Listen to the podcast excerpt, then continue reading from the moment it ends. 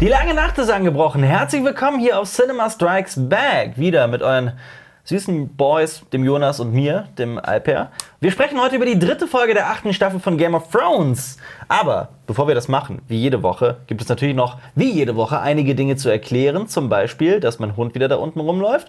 Oder auch, dass ähm, diese Folge downloadbar ist. Genau. Was heißt das, Jonas? Äh, man kann Erklär sie mit der YouTube-Abspiel-App auf euren mobilen Abspielgeräten kann man die einfach runterladen. Ähm, ist ganz einfach. Ähm, aber Dafür, außerdem, also dafür braucht man nicht mal Premium oder sonst Genau, was. das Das ist einfach ein so netter machen. Dienst. Ja. genau. Außerdem gibt es den äh, Podcast oder diese Folgenbesprechung als, auch als Podcast auf iTunes, Spotify und als RSS-Feed Ja. plus mit Bild auf YouTube. Genau. Jonas, was ist los? Bist du müde? Ist es noch früh am Morgen? Kann Ja, das ich hatte, ich hatte gestern auch eine Long Night, weil äh, ich bin gestern mit dem Zug zurückgefahren und habe auf der Fahrt dann quasi äh, die Folge angeschaut nochmal. Mhm. Wieso, wie, lange, wie lange saßt du denn im Zug? Vier Stunden. Vier Stunden. Ach, Ja. geht ja. Okay. Ähm, ja, wir sprechen über The Long Night, aber auch wieder, wie jede Woche, das ist schön, dass es so eine gewisse ähm, Tradition hat hier, sprechen wir über Kommentare und Fehler der letzten Folgenbesprechung. Die Genau. war ja über zwei Stunden lang, die erste war ja noch unter zwei Stunden lang und bisher hat uns, haben uns die ersten beiden Folgen ja außerordentlich gut gefallen, mir zumindest. Was haben wir alles falsch gesagt oder was sagen die Leute zu dieser Folgenbesprechung? Okay, äh, Great Samson hat geschrieben, ähm, er bezieht sich auf die Aussage, dass äh, Tyrion Mhm. und Daenerys nie über ähm, Daenerys Vater gesprochen haben. Mhm. Und zwar, Tyrion hat in Episode 9, Staffel 6, äh, die Schlacht der Bastarde Daenerys erzählt, warum Jamie ihren Vater getötet hat. Das habe ich letztes Mal leider falsch gesagt. Ich Mhm. Okay. habe ja gesagt, dass ähm, niemand weiß, was Jamie eigentlich geta Gutes getan Ja. hat, indem er den äh, ihren König Ja. getötet hat. Kann Das- ich mich gar nicht mehr dran erinnern, aber okay. Ja, genau. Ja. äh, Lasse Müller schreibt. Aber, Sekunde, Ja? bevor wir darf Okay. ich da noch einsetzen, wir haben auch noch einen anderen Fehler gemacht, nämlich dass Bran und äh, Tyrion, ich hatte nämlich gesagt, dass ähm, äh, als Tyrion im Koma lag in der ersten äh, Staffel, sagte Tyrion, ich bin gespannt darauf, oder ich würde gerne mit ihm reden. Ja. Ich wüsste gerne, was für Geschichten er zu erzählen hat. Was und er dann sagte ich, hat, ja. dass er seitdem nicht mehr mit, mit Bran gesprochen hat. Das stimmt nicht. Danach kam er nochmal nach Winterfell, stimmt, um ihm diese, diesen Reitsattel für Diese Konstruktion genau diese Konstruktion zu überreichen. Okay. Äh, Also nicht den Sattel selbst, sondern die, die Pläne dafür. Felix 1707 schreibt, äh, die Schlacht am Schwarzwasser hat nur beziehungsweise vor Königsmund gespielt. Da bin ich mir sehr sicher. Das habe ich jetzt mal auch äh, Bullshit erzählt, weil ich ja gesagt habe, dass nur Watchers on the Wall an einem äh, Ort spielt. Und Na also, ich hatte das doch gesagt, oder? In der Folge. ich weiß nicht, du warst dir nicht sicher. Also Ich habe dir das doch gesagt. Und du hast gesagt, nee, nee, die spielt schon an mehreren Stationen am Anfang und so weiter. Und ich dachte, und ich dachte ja. Aha, ja, ja, ja, Jonas, ja, ja. Wollen, wir, Ähm. wollen wir das nachgucken nachher? ähm, okay, dann kannst du dir noch mal die zwei Stunden angucken. Nee, um Himmels Willen. So wichtig ist mir auch nicht recht so. Ja. Äh, Morris schreibt, meine Freundin hat ihn, hat ihn, den drei äh, Den dreieugigen Rahmen, Drei, ja. drei, dreieugigen Rahmen. Hat ihn letztens als dreiköpfigen Radler bezeichnet. Dreiköpfiger Radler. Ja. Das ist gut. Also ich Das- das gefällt bezieht mir. sich ja auf den Ja, Kommentar, ich- dass deine Freundin Der, der dritte der Rabe. dritte ja. Rahmen. Genau. Und ähm, noch ein funny Kommentar zu Schluss. Mhm. HyperX Hype Hip, wie auch immer, Mhm. schreibt, rafft die Schmetterlingskrankheit die Leute genauso weg wie Alpa eine Impfung. Das ist, aber, das ist aber wirklich ein harter Insider von lange her. Respekt an Hyper Hip Hippo X. Ähm, ja, Ich glaube, das haben wir Kein auch ein paar in, äh, in sehr lang vergangenen äh, Podcasts haben wir das, das, mal das, hat auch, das hat auch nicht mehr aufgehört. Ja. Zur Erklärung für alle, die gerade komplett lost sind. Ich hatte ähm, wegen einer Reise vier Impfungen in drei Tagen, glaube ich, oder vier Tagen. Und ähm, als es dann, die eine Impfung hat mir tatsächlich ziemlich krasse Schmerzen zugefügt, finde ich. Und äh, deswegen werde ich die ganze Zeit deswegen lustig gemacht. Es ist ja nicht so, dass ich nach jeder Impfung kam und gesagt habe, oh, mein Name das war diese eine Impfung in das Loch, in das bereits zugestochen wurde. Das hat wehgetan. Äh, ja. Sollen wir dann zur Folgenbesprechung kommen? Herr Gerne, gerne. Die Folge heißt The Long Night. Und herzlich willkommen bei der, bei der dritten Folgenbesprechung der achten Staffel hier aus Cinema Strikes Back, euren, euren Jungs.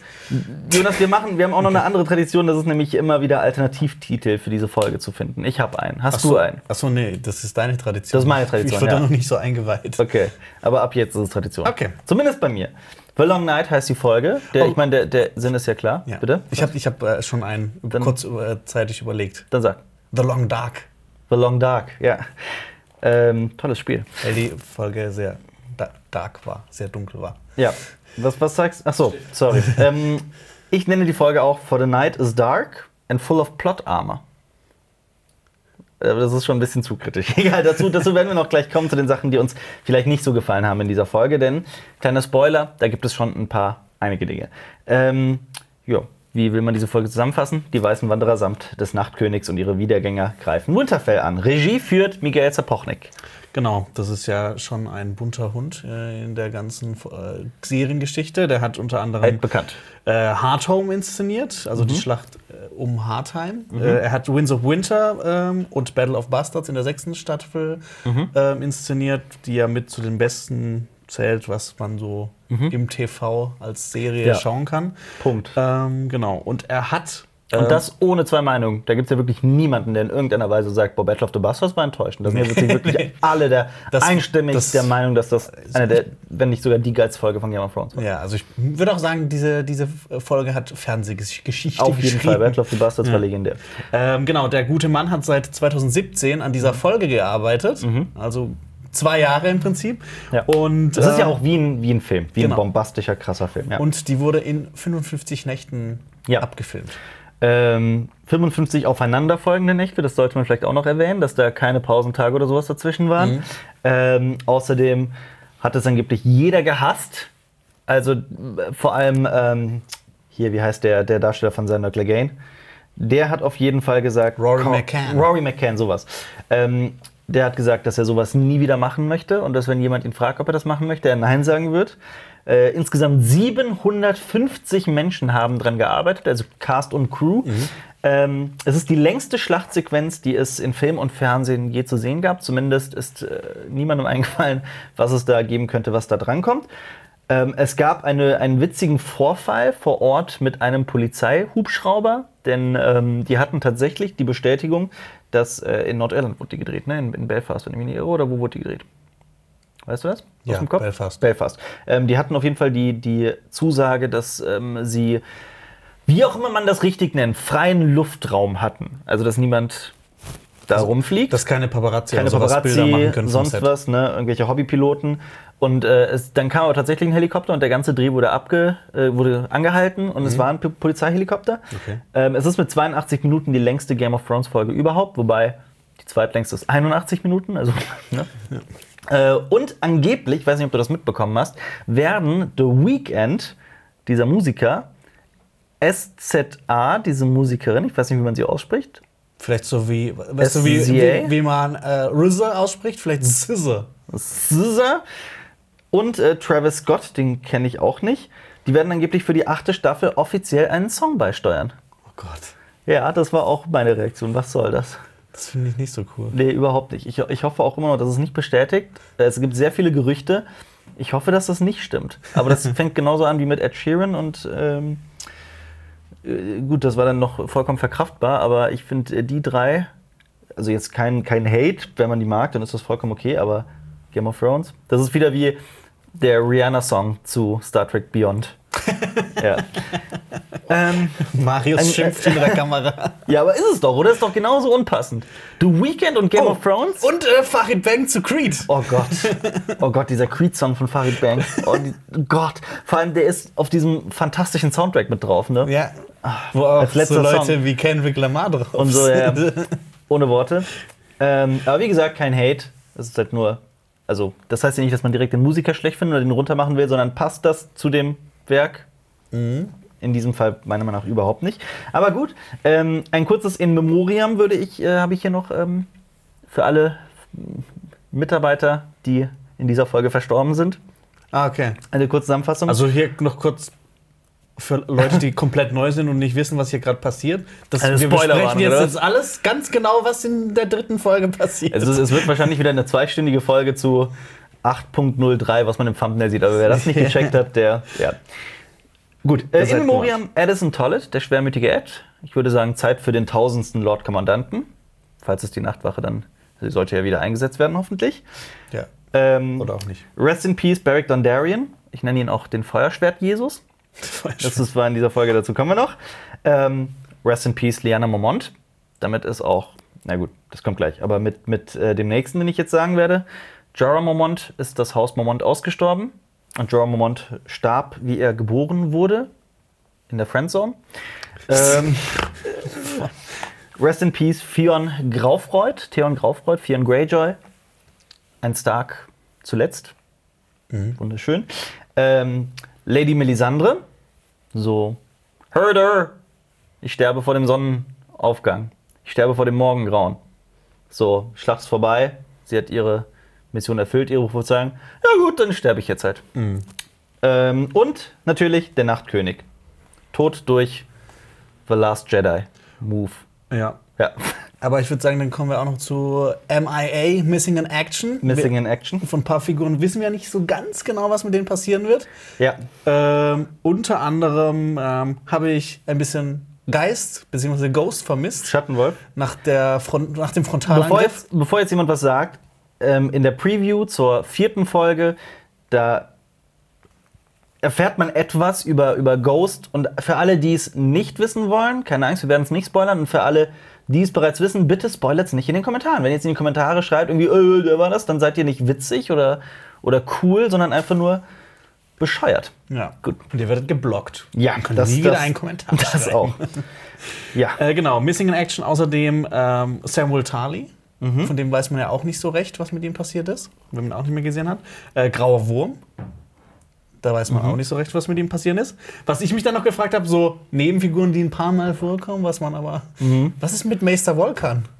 Das stimmt. Den hat man überhaupt gar nicht mehr gesehen. Äh, ich gehe noch einen Schritt weiter. Was ist mit Bronze Jon Royce? Zu dem wäre ich jetzt auch noch gekommen. Ja. Was hat der überhaupt gemacht? Was Ja. hat der überhaupt Ja, geleistet? gut, beim Leben? Vulkan kann man ja davon ausgehen, dass er wahrscheinlich auch in der Krypta war oder sowas. Äh, Auf jeden Fall weg. Wahrscheinlich, Aber ja. halt auch eine zu kleine Figur anscheinend, dass, dass man sich drum kümmert. Mhm. Der kam ja auch wirklich kaum, er hatte einen Satz in dieser Staffel bisher.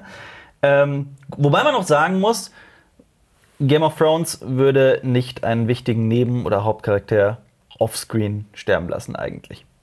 Das kommt eher selten vor. Also man, es- Wann- es, wann es kommt's ko- mal ja, vor? es, es, das, so, Es das wird so. auf jeden Fall klar kommuniziert. Ja. Also es wäre, es ist unvorstellbar, dass jetzt nächste Folge es heißt, ach ja, übrigens, Sam ist gestorben. das ist extrem unwahrscheinlich. Naja. Aber gut. Ähm, sonst noch irgendeine, irgendeine MIA? Äh, nee, noch, äh, sonst ist mir jetzt keine MIA eingefallen. Okay.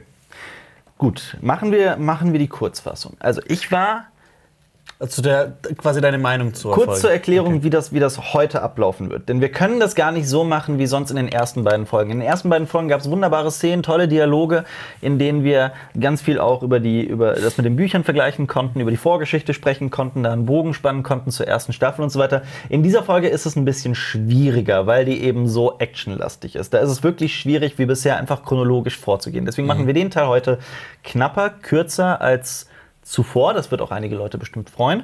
Ähm, dafür reden wir sehr viel mehr darüber, was die Handlungsentwicklung für die Serie bedeuten könnte, wie wir uns damit fühlen und so weiter.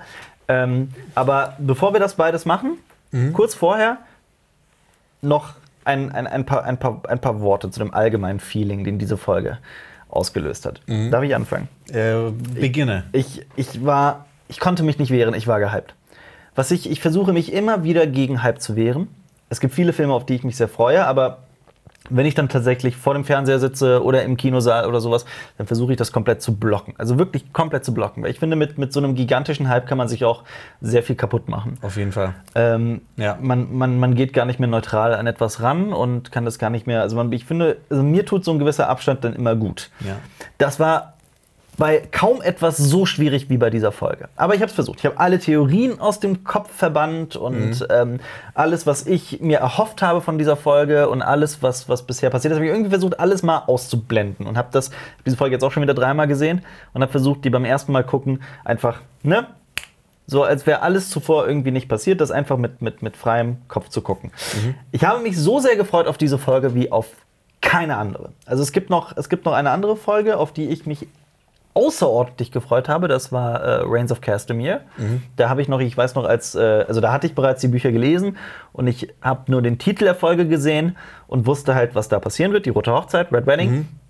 Ähm, und habe mich extrem auf diese Folge gefreut, wie die das umsetzen werden und so weiter. Und war auch null enttäuscht. Also ich war, es war super. Ähm, mochte das sehr. Ähm, ja, meine Krypta-Vermutung aus den, aus den vorherigen Folgen ging zu 95% daneben.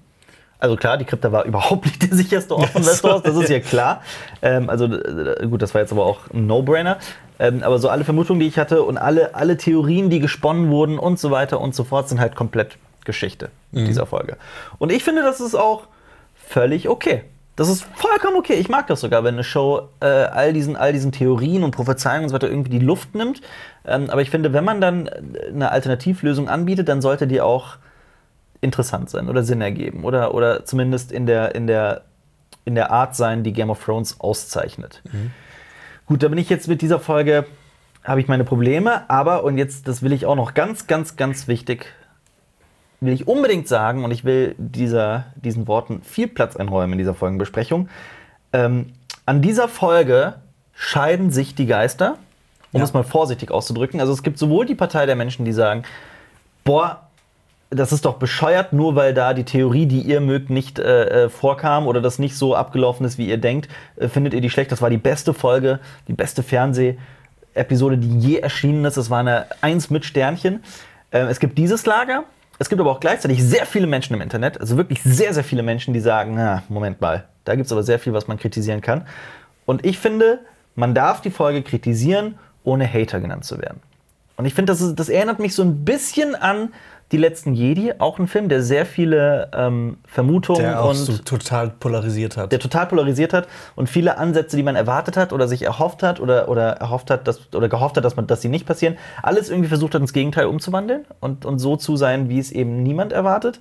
Ähm, auch da war oft der, das, das Argument, oh, wenn man das scheiße findet, dann, dann entweder ist man kein richtiger Star Wars-Fan oder man ähm, oder man will doch eh immer nur dasselbe sehen und so weiter und so fort.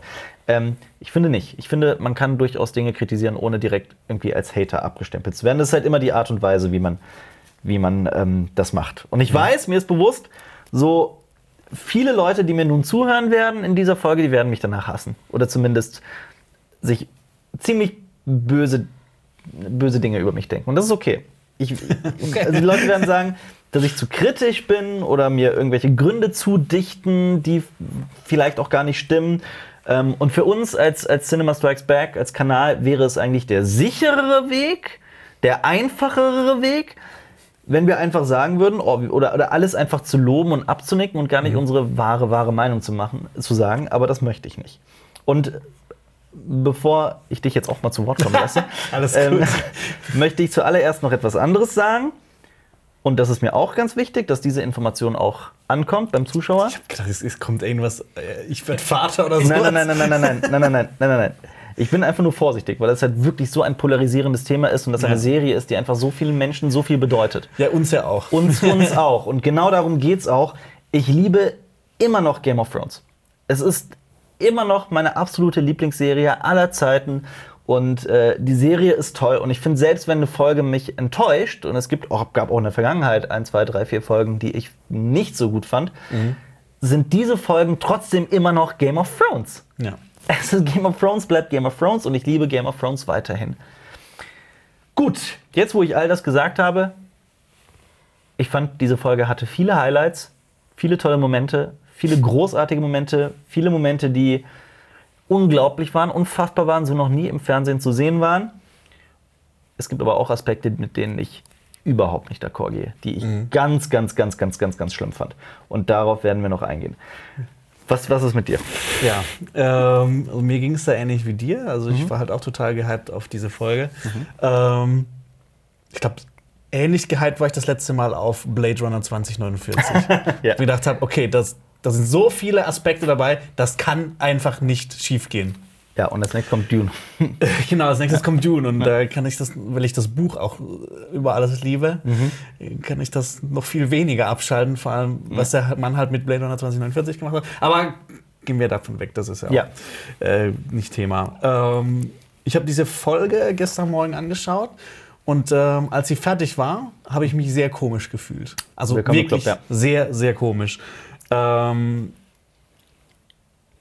für mich war das eher, also für mich war das weniger Game of Thrones, so dieses klassische Game of Thrones, sondern für mich war das eher wie eine, wie eine Art Hollywood-Blockbuster. Absolut, Auch so von, von den ganzen Handlungsabläufen oder wie, wie das funktioniert. Weil Game of Thrones hat ja oft Sachen genommen und hat das einfach umgedreht oder hat es komplett anders gemacht, hat Hauptfiguren weggekillt. Game of Thrones war das immer eigentlich scheißegal, Ja. wer was wann macht. Es hat sich eher so ähm, es war immer eher so ein bisschen realistisch. Also man, man schafft etwas nicht um Haaresbreite, sondern man stirbt dann einfach. Was halt auch ganz oft jetzt in dieser Folge passiert ist. Es, es ist immer so, so eine Haaresbreite schaffen die etwas. Das hat, ich glaube, das hat auch so einen äh, so einen, ähm, Namen. so einen Begriff. Ja. Ich glaube, das hast du auch schon mal bei, bei Dings äh, erklärt. Also, dass immer alles so ganz Meinst du, so knapp Plot, geschafft meinst, meinst, du meinst vielleicht so eine Plot-Convenience? Dass es immer gerade so gut geht, es immer Genau, gerade ich glaube, so das hattest du äh, zuletzt in deiner Kritik zu ähm, Skyscraper oder so. Das kann schon sein, ja. Also es ist halt, es, es ging auch darum, dass ähm, das, das passiert in dieser Folge. Figuren werden immer wieder in ausweglose Situationen geworfen, die ganze Zeit permanent und auch dieselben Figuren immer und immer wieder. Man sieht immer wieder zum, als um ein Beispiel zu nennen, Sam, der von ähm, irgendwelchen Wiedergängern ähm, attackiert wird Und es halt so haarscharf und überlebt. es haarscharf halt immer wieder überlebt. Ähm, ja, ich sorry. finde es schwierig, da halt so eine Gratwanderung zu finden. Klar, das ist super schwierig, ja. Aber ähm, das ist halt auch so eine Sache, was mich ähm, eher gestört hat. Ich finde, ich find, ähm, wo du gerade an dem Punkt bist, ich finde Game of Thrones ähm, hat seine Handlungsstränge immer so aufgelöst, dass es innerhalb der, der, der Logik der Serie äh, Sinn ergeben hat. Also es war immer irgendwie eingewoben in eine, in eine Gesamtgeschichte. Weil Game of Thrones ja auch immer wieder diesen, diesen, diesen, diesen, diese Grundaussage trifft, Geschichte wiederholt sich. Wir sind in einem nicht enden wollenden Zyklus, in dem sich alles immer auf irgendeine Weise spiegelt und wiederholt und, und so weiter und so fort. Und ich finde, diese Folge, darauf werden wir gleich noch im Genauen eingehen, entspricht nicht dieser Game of Thrones Logik, sondern war tatsächlich einfach, und das haben sogar die Macher zugegeben, ja, der Zuschauer soll überrascht und schockiert werden. Und ich finde, das ist wie, wie, wie der Unterschied zwischen wahrem, psychologischem, tiefen, subtilen Horror zum Beispiel beim Horrorfilm und im Gegensatz dazu der Jumpscare. Der schockt, der überrascht, der nichts dahinter hat, der auch immer wieder unkreativ ist oder zumindest ähm, es gibt natürlich Aus Ausnahmen und es gibt sehr tolle Jumpscares, die auch die Geschichte voranführen und so weiter und so fort, aber die, der, der Großteil der Jumpscares ist halt einfach zum, zum Schock da. Und ich finde hier, vor allem das Ende, ist genauso. Es, ist, es, es fühlt sich, weil es kein, wie gesagt, ich werde gleich noch drauf darauf kommen, aber weil es keinen Sinn dahinter hat, weil es keine, keine Bedeutung dahinter hat, weil es einfach nur da ist, um mal was anderes zu machen und der, die, der einzige Grund ist, oh, wir wollen diesen Fantheorien und diesen, diesen Vermutungen keinen Platz geben. Deswegen finde ich es ein bisschen, deswegen fühlt es sich so leer an. Äh, ja, also ich hatte große Probleme mit dem Drehbuch.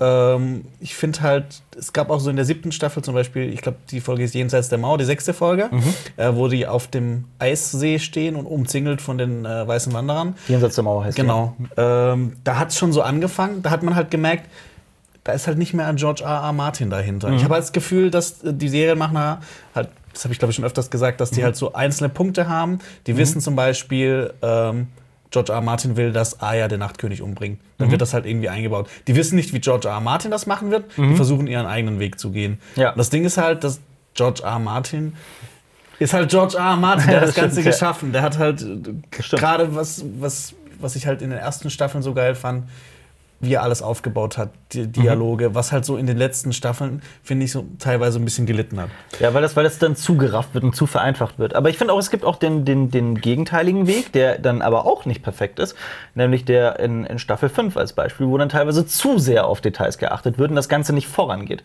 Ähm, ich finde, es gibt, es gibt so beide Seiten der Medaille, aber das ist halt auch eben die Kunst der Kunst. Und da geht es nicht nur um Fernsehserien, um Game of Thrones, sondern auch um, um Film, um Comics, um Bücher und was auch immer. Es gibt immer diesen, diesen schmalen Grat, diesen Mittelweg, den man irgendwie erreichen muss. Und da immer wieder so den richtigen Ton zu treffen, ist wahnsinnig schwierig. Das ist eine, das ist eine Kunst. Und das, das ähm, ist so eine Sache, die man immer wieder sich irgendwie vor Augen führen muss, wenn man etwas kritisiert. Und ähm, das war auch Miguel Zapochnik klar in dieser Folge, denn er hat auch gesagt, er hat sich in diesem Fall ähm, also in dieser Folge sehr von Herr der Ringe inspirieren lassen, insbesondere ähm, von der Schlacht von Helms Klamm, weil auch er wusste, ähm, die, die Folge wird nicht gut, wenn er einfach nur die ganze Zeit Schlacht zeigt. Denn irgendwann ist auch genug mit Action. Das Jetzt ist halt äh, Battle Fatigue genannt. Battle Fatigue, genau. Also, Also, so, so äh, Schlachtmüdigkeit. Schlacht- genau.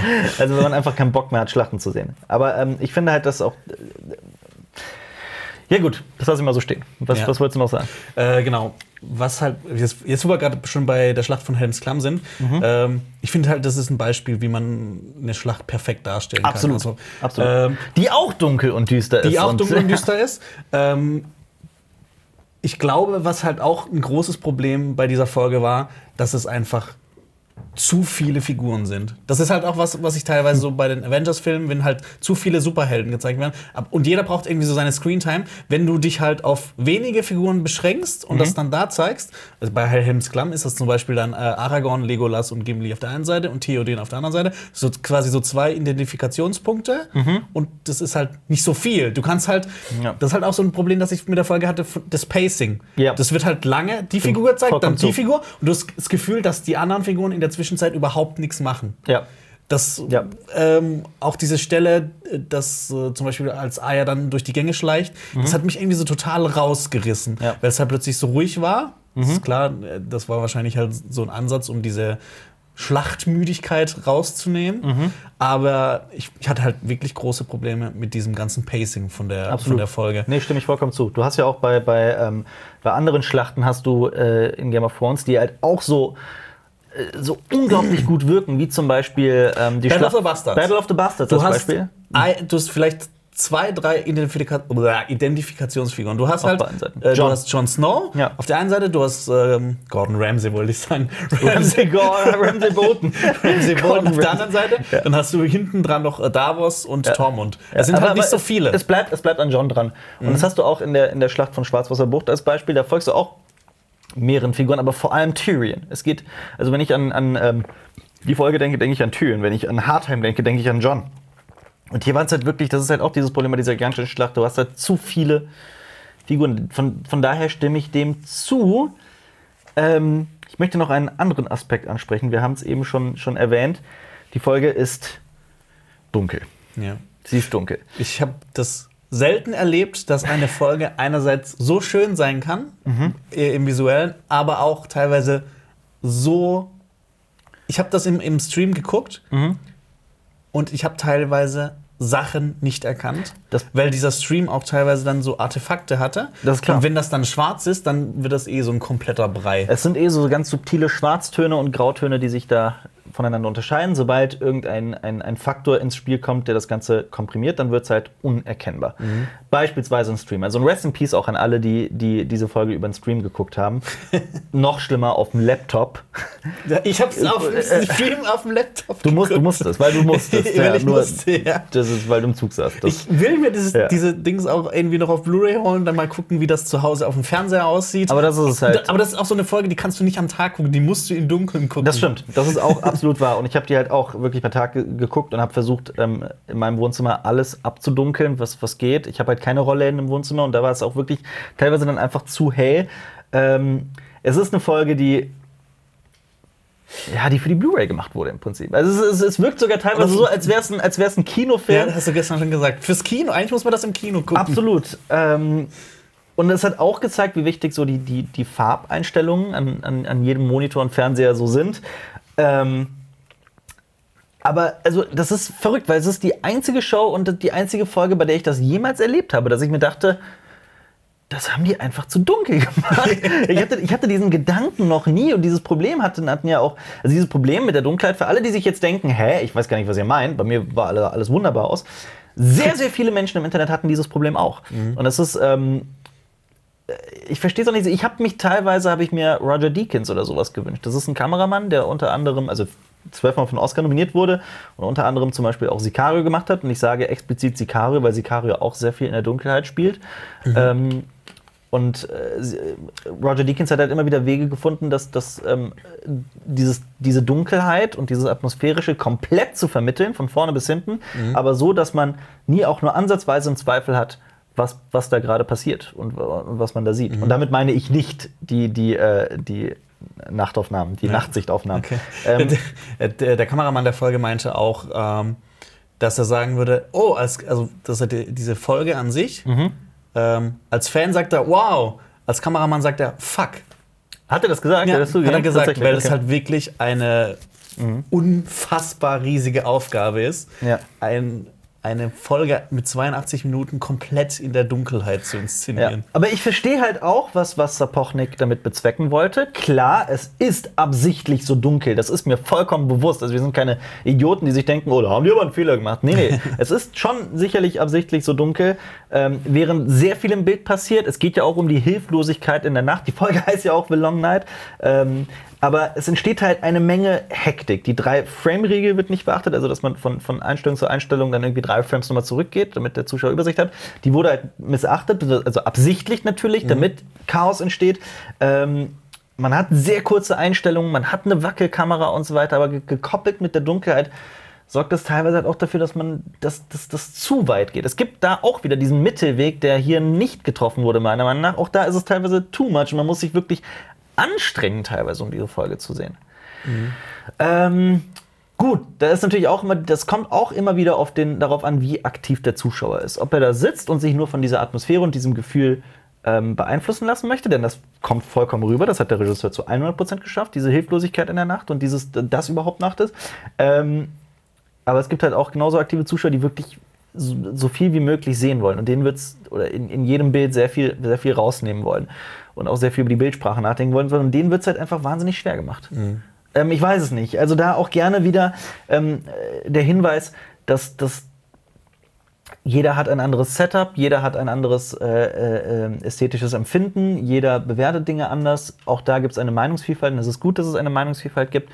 Ähm, dieses, dieses, also wenn man es runterbricht auf zu dunkel, das hatten viele Menschen, sehr viele Menschen. Ähm, und ich halt leider auch, obwohl ich eigentlich ein sehr gutes Setup zu Hause habe. Einen, einen guten Fernseher, habe die Folge in Full HD geguckt und äh, habe eigentlich alles gemacht, damit mir das Spaß macht. Auch ich musste die Helligkeit ein bisschen hochsetzen. Ähm, ja, Punkt. Was soll ich sagen? Äh, gut, all das haben wir jetzt gesagt. Möchten wir ich habe hier noch sehr viele offene Fragen und äh, einen Riesenabsatz zu dem Ende und zu Melisandre und John und zu allen anderen Nebenfiguren über Stärken und Schwächen im Drehbuch. Ich habe hier ein Fazit, aber das machen wir alles zum Abschluss. Wollen wir, Alles wollen in der wir, nächsten Folge. Wollen wir, wollen, wir, wollen wir durchgehen? Ja, komm, dann fangen wir an. Ja, Mit dem Intro. ist wie davor. Genau, ähm, das Eis ist jetzt noch weiter auf Winterfell zu. Ja. Ähm, was wir letztes Mal nicht erwähnt haben, äh, dass sich noch so kleine Gräben bilden äh, um Okay. Winterfell rum. Äh, Ja. Gab es schon in der letzten Folge, haben wir leider vergessen zu sagen. Plus, ähm, was auch noch. Das ist ähm, mir gar nicht aufgefallen, um ehrlich zu sein.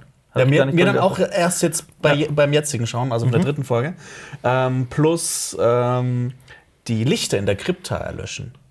Mhm. Also was dann quasi schon so ein kleines Foreshadowing ist, was, Was da dann passiert, in der Folge passieren wird. Ja. Und auch, dass die Nacht anbricht. Genau, das war's. Ja, wir starten vor der Schlacht. Sam bekommt Waffen, man sieht auch seine Hände. Schöner Einstieg, denn ähm, diese, diese warmen Hände sind halt auch bildsprachlich für, für das Leben. Ähm, könnte man jetzt in einem Deutschaufsatz interpretieren. Äh, und es wird direkt wieder gesagt, im Hintergrund geht alle runter in die Krypta, denn wir wissen ja, das ist ja angeblich der sicherste Ort von ganz Winterfell, während die Armee der Toten angreift. Ähm, wir sehen Lyanna, wir sehen Bran, wie er da äh, äh, Richtung Götterhain geschoben Und wird. alles ist auch in so einer schönen Plansequenz. Genau. Und Tyrion nimmt sich eine Tasche. Überall brennen wieder Feuer. Und das wird auch in dieser Folge immer offensichtlicher, dass das, was bereits letzte Folge, ich habe es ja immer wieder gesagt, ähm, angedeutet wurde, nämlich, dass das Feuer im Gegensatz zur, also im Kontrast steht, als, als, als Antagonist zum, zum Eis, zur zur Kälte, zur Dunkelheit. Dunkelheit. zur Nacht. Feuer ist so das Symbol des, des Lebens. Aber eins wird klar, und das wird hier super äh, rübergebracht, ähm, vor allem auch mit dem Sounddesign. Über das Sounddesign will ich später auch noch ein Kapitel aufmachen. Das Sounddesign dieser Folge ist atemberaubend. Also unfassbar gelungen. Alle haben große Angst.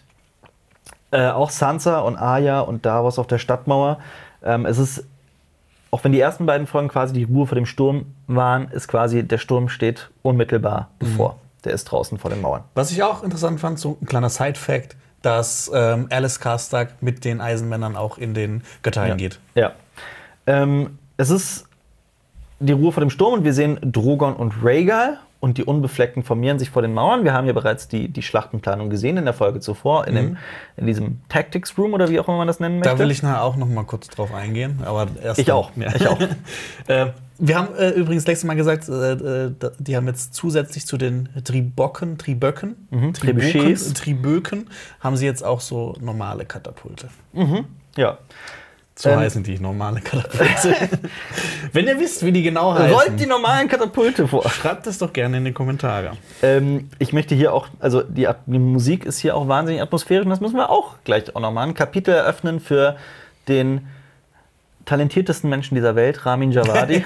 ich wünschte, ich könnte irgendetwas so gut, wie dieser Mann komponieren kann. Es ist unfassbar. Auch in dieser Folge die Musik. Werden wir gleich auch noch drauf eingehen. Der kann übrigens das auch alles live. Das habe ich auch schon gesehen. Der kann das auch live Ja. machen. Also dann auch die ganzen Instrumente einspielen, auch diese exotischeren Sachen. Ja. Das ist echt krass. Lieber Ramin, wenn du zuhörst und zu einem Podcast kommen willst, mit uns reden möchtest, dann äh, bist du herzlich willkommen. Ja.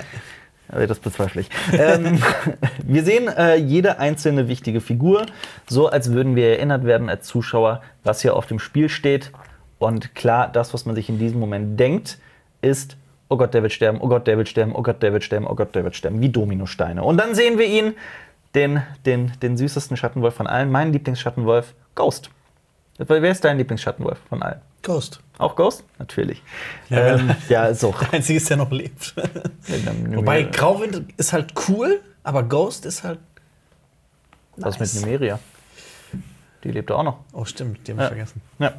Aber Shaggy Dog ist tot, Lady ist tot, äh, Dings ist tot, ähm, Sommer. Sommer ist tot. Ja, und äh, Grey Wind ist auch tot. also man kann ja da auch immer so seine Theorien spinnen. Ach ja, Wenn der natürlich, ja. Schattenwolf stirbt, dann stirbt wahrscheinlich auch die Figur. Mhm. Das heißt, Sansa könnte vielleicht noch sterben, aber ob das so passieren wird. Gut, auf jeden Fall, wir haben ähm, auch einen ganz seltenen Moment in Game of Thrones, nämlich bis auf ein bisschen Hintergrundgeräusch absolute Stille. Und hier möchte ich auch noch ähm, ähm, an einen Film denken, an den ich sehr, sehr oft denken muss, weil es auch ein Film ist, der in seiner Machart sehr außergewöhnlich ist und der mich wahnsinnig berührt hat und extrem beeindruckt hat, ist Son of Shaw. Ein äh, ungarischer Film, der auch den Auslands-Oscar gewonnen hat, glaube ich, über, den, über, den, über einen Mann im, ähm, im KZ Auschwitz, kurz bevor vor der Befreiung. Ähm, der Film arbeitet unfassbar krass mit Stille. Und du hast Momente, in denen es bereits sehr still ist und du hast nur noch Hintergrundgeräusche und dann geht plötzlich der Ton komplett aus und das wirkt so wahnsinnig. Also durch dieses Ungewohnte ist man total angespannt und genau das habe ich auch hier gespürt. Und das war wirklich unglaublich. Du hörst ein bisschen Wind, hier und da ein bisschen Klimpern, aber du weißt ganz genau, diese Schlacht steht bevor und es ist ja pure Absicht, dass dann nochmal komplett alles runtergeschaltet wird und es sehr still ist und man kriegt so eine richtige Gänsehaut. Ne? Ja. Ähm, äh, zu diesem Zeitpunkt, wer Son of Shaw noch nicht gesehen hat, sollte es unbedingt tun. Und dann kommt sie. Die rote Frau. Oder möchtest du noch was sagen ähm, davor? also man sieht ja noch kurz Danny und John und zusätzlich Aya, die jetzt auch wieder einen Bogen auf dem Rücken hat, wieder so eine der 5000 inhaltlichen Klammern zur ersten Folge. Ja. Da, da hat sie ja auch schon mit einem Bogen Ja. geschossen. Ganz frech als Bran da trainiert, meinst du? Genau. Ja. Ähm, ja, und dann kommt sie, Lady Melisandre, die in dieser Folge noch scheinbar eine Rolle spielen wird. ähm, man fragt sich auch erstmal, wer da ist. Das wird ja erstmal äh, ein paar Einstellungen lang Geheimnis äh, gemacht, aber man kann es sich bereits denken. Das ist mir schon fast Ja, gedacht. ja. Äh, wo kommt sie her? Warum ist sie plötzlich da? Hat sie alle in den Flammen gesehen. Sie hat ja gesagt, dass sie wiederkommen wird. Ja, und sie hat gesagt, dass sie in Westeros sterben wird. Sie Ja. hat, sie hat zu Varys gesagt, dass die beide in diesem äh, komischen Land, in diesem merkwürdigen Land äh, sterben werden. Aber, aber guter, guter Zeitpunkt, um mal einzuhaken. Im, Im Norden wird heftigst gekämpft gegen, die, gegen das, das Reich der Toten, die jahrtausende lang gewartet haben, um, um sich Westeros zu, zu schnappen. Ähm, gut, wir kennen jetzt, wir wissen, wie die Folge ausgegangen ist. Es ist vorbei. Also jetzt mal abgesehen davon, dass es wahrscheinlich in allen anderen Gebieten der Welt irgendwie als Witz wahrgenommen wird, den die Nordmänner irgendwie sich erzählen. Ähm, ja, so auf den Sommerinseln und in Essos wird es chillen die wahrscheinlich Ja, mit einem wahrscheinlich. mit einem Daikiri am Strand. Ja, so, so ein kaltes Lüftchen, weil der Ja. Winter anbricht, aber ansonsten ist alles gut. Ja. Fand ich auch toll, dass halt so, keine Ahnung, in der, in der sechsten Staffel hier mit äh, Kinvara, Mhm. äh, auch diese hohe Priesterin des Tempels von Rolor in Volantis, glaube ich. Volantis, Ähm, ja. Dass die quasi gesagt hat, ja, Daenerys ist die Auserwählte, aber jetzt, jetzt wo die Leute rufen, kommt, helft uns, kommt Ja. keine Sau an. Ja, aber das ist, das ist ja auch wiederum so ein, eigentlich so eine Sache von Game of Thrones, die, ähm, die mir gefällt, nämlich dass Prophezeiungen immer wieder in die Tonne geworfen werden. Dass immer wieder gesagt wird, das ist, äh, das ist der, oder dass eine Figur sagt, das ist der große Retter, das ist der und der, das ist der und der, der hat da den Kometen, der hat da den Drachen, der hat da den Ja. Blablabla. Und dann kommt alles anders, was ja auch so ein bisschen, also Josh. R. Martin ist übrigens großer Religionskritiker und da, da spürt man das so ein bisschen wieder, dass, dass dieses ganze, dieses, dieses Messiastum da so abgelehnt wird. Ähm, nichtsdestotrotz bietet George R. R. Martin in seinen Büchern dann immer eine Alternative, bei der du dir denkst, boah krass, das macht sogar noch mehr Sinn. Das, wie, oder wie bin ich nicht drauf gekommen? Ist jetzt hier nicht unbedingt. Ähm, auf jeden Fall, sie sagt, sie sagt, äh, die Dothraki sollen ihre Schwerter heben. Ich dachte mir, ähm, das sind keine Schwerter, das sind Araks. ähm, und dann kommt ein richtig krasser Badass-Moment. Sie entflammt alle Araks. Genau, das ist so einer dieser vielen tollen Momente, die es in der Folge gibt. Also Absolut. wir haben jetzt viel geschimpft über die Folge. Ja, ja, um Himmels Auf Willen. der anderen Seite gibt es halt auch wirklich viele richtig tolle, epische Momente. Absolut. Und ich hatte Gänsehaut, als wirklich eine, ein, ein Feuer nach dem anderen angeht. Und dann kommen wir aber direkt wieder auch zu dem Punkt, was, was ich für ein Problem mit dieser Folge hatte. Hat das irgendeinen Unterschied gemacht in der Schlacht? Ähm, es sieht viel schöner aus, auf jeden Fall. Also erstmal habe ich äh, Melisandre gedankt dafür, dass sie da ein bisschen Licht reingebracht hat, dass es Ähm, ein bisschen heller wurde. Die Dothraki hatten jetzt aber auch keine ähm, Drachenglas ähm, Mhm. Araks, sag ich schon, Araks. Das, und mit Feuer kannst du ja die Toten bekämpfen. Also ich glaube, mit den Araks hätten die ja vielleicht aber- nur so teilweise angeschlagen, da hätte mal ein Arm gefehlt oder sowas, aber Ja gut, aber im Endeffekt waren es doch nur Fackeln. Ja. Ja. ja. Also, Ähm, ja. Gut. Weißt du denn, was sie, was sie sagt auf Valyrisch? Ich habe ich hab das Achso, nee, nachgeguckt. um, um, um, Ähm, Hast du nachgeguckt? Ich habe es nachgeguckt und ähm, es ist einer dieser alten Sprüche von ihr, den sie sagt. Also ich habe es auf Englisch. Äh, Lord of Light, cast your light upon, upon us. Lord of Light, defend us, for the night is dark and full of terrors. Ja. Gut. Ähm, ja, wieder ist das Feuer das Symbol für das Leben, bitte. Ja. Und übrigens, Fun Fact: ähm, Wer die Bücher gelesen hat, der weiß auch, was eigentlich mit Schwertern passiert, die entflammt werden die ganze Zeit. Das wird nämlich erzählt, weil Torus von mir ähm, ist ja so der erste Bekannte, der sein Schwert entzündet. Ähm, und ich glaube, der Meister von, äh, von Gendry, ich weiß gerade nicht mehr, wie der heißt, Ach, Frage. der meinte auch immer ja, dass ähm, Torus immer seine ganzen Schwerter ähm, kaputt macht damit. Also Ah, der braucht ja. immer viele Schwerter, weil die immer kaputt gehen, wenn man die anzündet. Gut, das hat jetzt hier keine Rolle gespielt, denn die Dothraki haben nur nicht lange überlebt. Ich fand es auch schade, dass nicht Turbo Bar- Mod. Ja, Ich finde es auch schade, dass nicht Barrick Dondarrion gezeigt wurde. Ja. Der hätte sich, ich glaube, der hat Der sich sich richtig gefreut, gefreut. ja. äh, Turbomod hieß der, äh, der Schmiedmeister, der, Ah, okay. der, der, der Gendry gelehrt hat. Und äh, was ich mir in dem Moment auch gedacht hat, Mhm. äh, hab, ähm, es hätte mich echt mal interessiert, was passiert wäre, wenn Melisandre wirklich bei der Schlacht am Schwarzwasser dabei gewesen wäre. Mhm. Ob sie wirklich dieses äh, Seefeuer hätte aufhalten können oder nicht. Na, na, ja. Das wäre jetzt wieder so ein Moment gewesen, wo ich gedacht hätte, okay, Mhm. die hat ja doch irgendwas drauf. Ja. Ähm, Melisandre reitet dann auch an, an Grauer Wurm vorbei und sagt zu ihm etwas, was wir auch schon lange nicht mehr gehört haben, aber was natürlich das Herz komplett auch erflammen lässt, äh, was, was mir sehr gefallen hat, nämlich Vala Mogulis. Und äh, Grauer Wurm antwortet mit Vala Doharis. Und ähm, ich bin ja, ich habe ja so ein, so, ein, so, ein, so ein kleines, ich weiß nicht warum, das ist so ein bisschen verrückt, aber äh, ich, ich freue mich immer über die Art und Weise, wie Doharis Ja, ausgesprochen Dohaeris. wird. Und der, mein, meine, ich muss, ich will mal so ein Ranking machen. Die besten Vala Doharis und Mogulis äh, äh, Aussprüche in Game of Thrones. Okay. Platz 1, weißt du an wem? Äh, natürlich, äh, das ist der ähm, Kapitän des Ganz Schiffs genau. aus der vierten Staffel, Genau. wo ähm, Aya zu, Genau. zu ihm geht und quasi eine Überfahrt nach Bravos haben will. Genau. Also damit meine ich jetzt auch nicht die, die, die, die, äh, die, äh, das ist Valyr hoch, im Hochvalyrischen ist es aber, bö. nein, ich meine damit, wie es klingt. Und dieses Valadoris von diesem Mann und auch hier von Grauwurm klingt großartig. Äh, gut, äh, wir haben einen, einen, einen äh, erinnere mich daran, wir haben gestern eine Nachricht bekommen, da hat uns jemand gefragt, warum Grauer Wurm Valadoris sagt, so als wäre das Echt? nur irgendwie, ja, aber Okay. es, es tut halt jeder in, in Essos. Das ist halt, also so gut wie jeder oder sehr viele Menschen Das Essos. haben wir oder? sogar in unseren alten Folgenbesprechungen gemacht, glaube ich. Ja.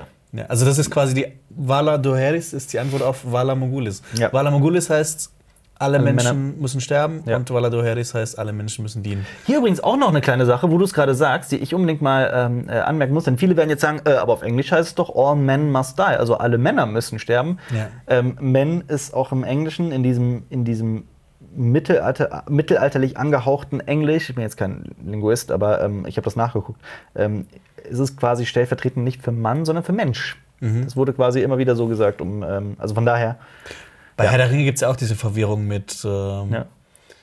dass äh, kein sterblicher Mhm. Ma Mann, also Man, kann den ähm, Hexenkönig töten. Ja. Und dann ist er auch eine Frau. Ja. Das ist halt auch so ein Übersetzungsding, das Ja. im Deutschen halt nicht so ganz funktioniert. Ja. Das ist, es ist halt nicht doppeldeutig. Vor allem, das gab es ja auch dieses Ding, ähm, was war das mit. Was denn?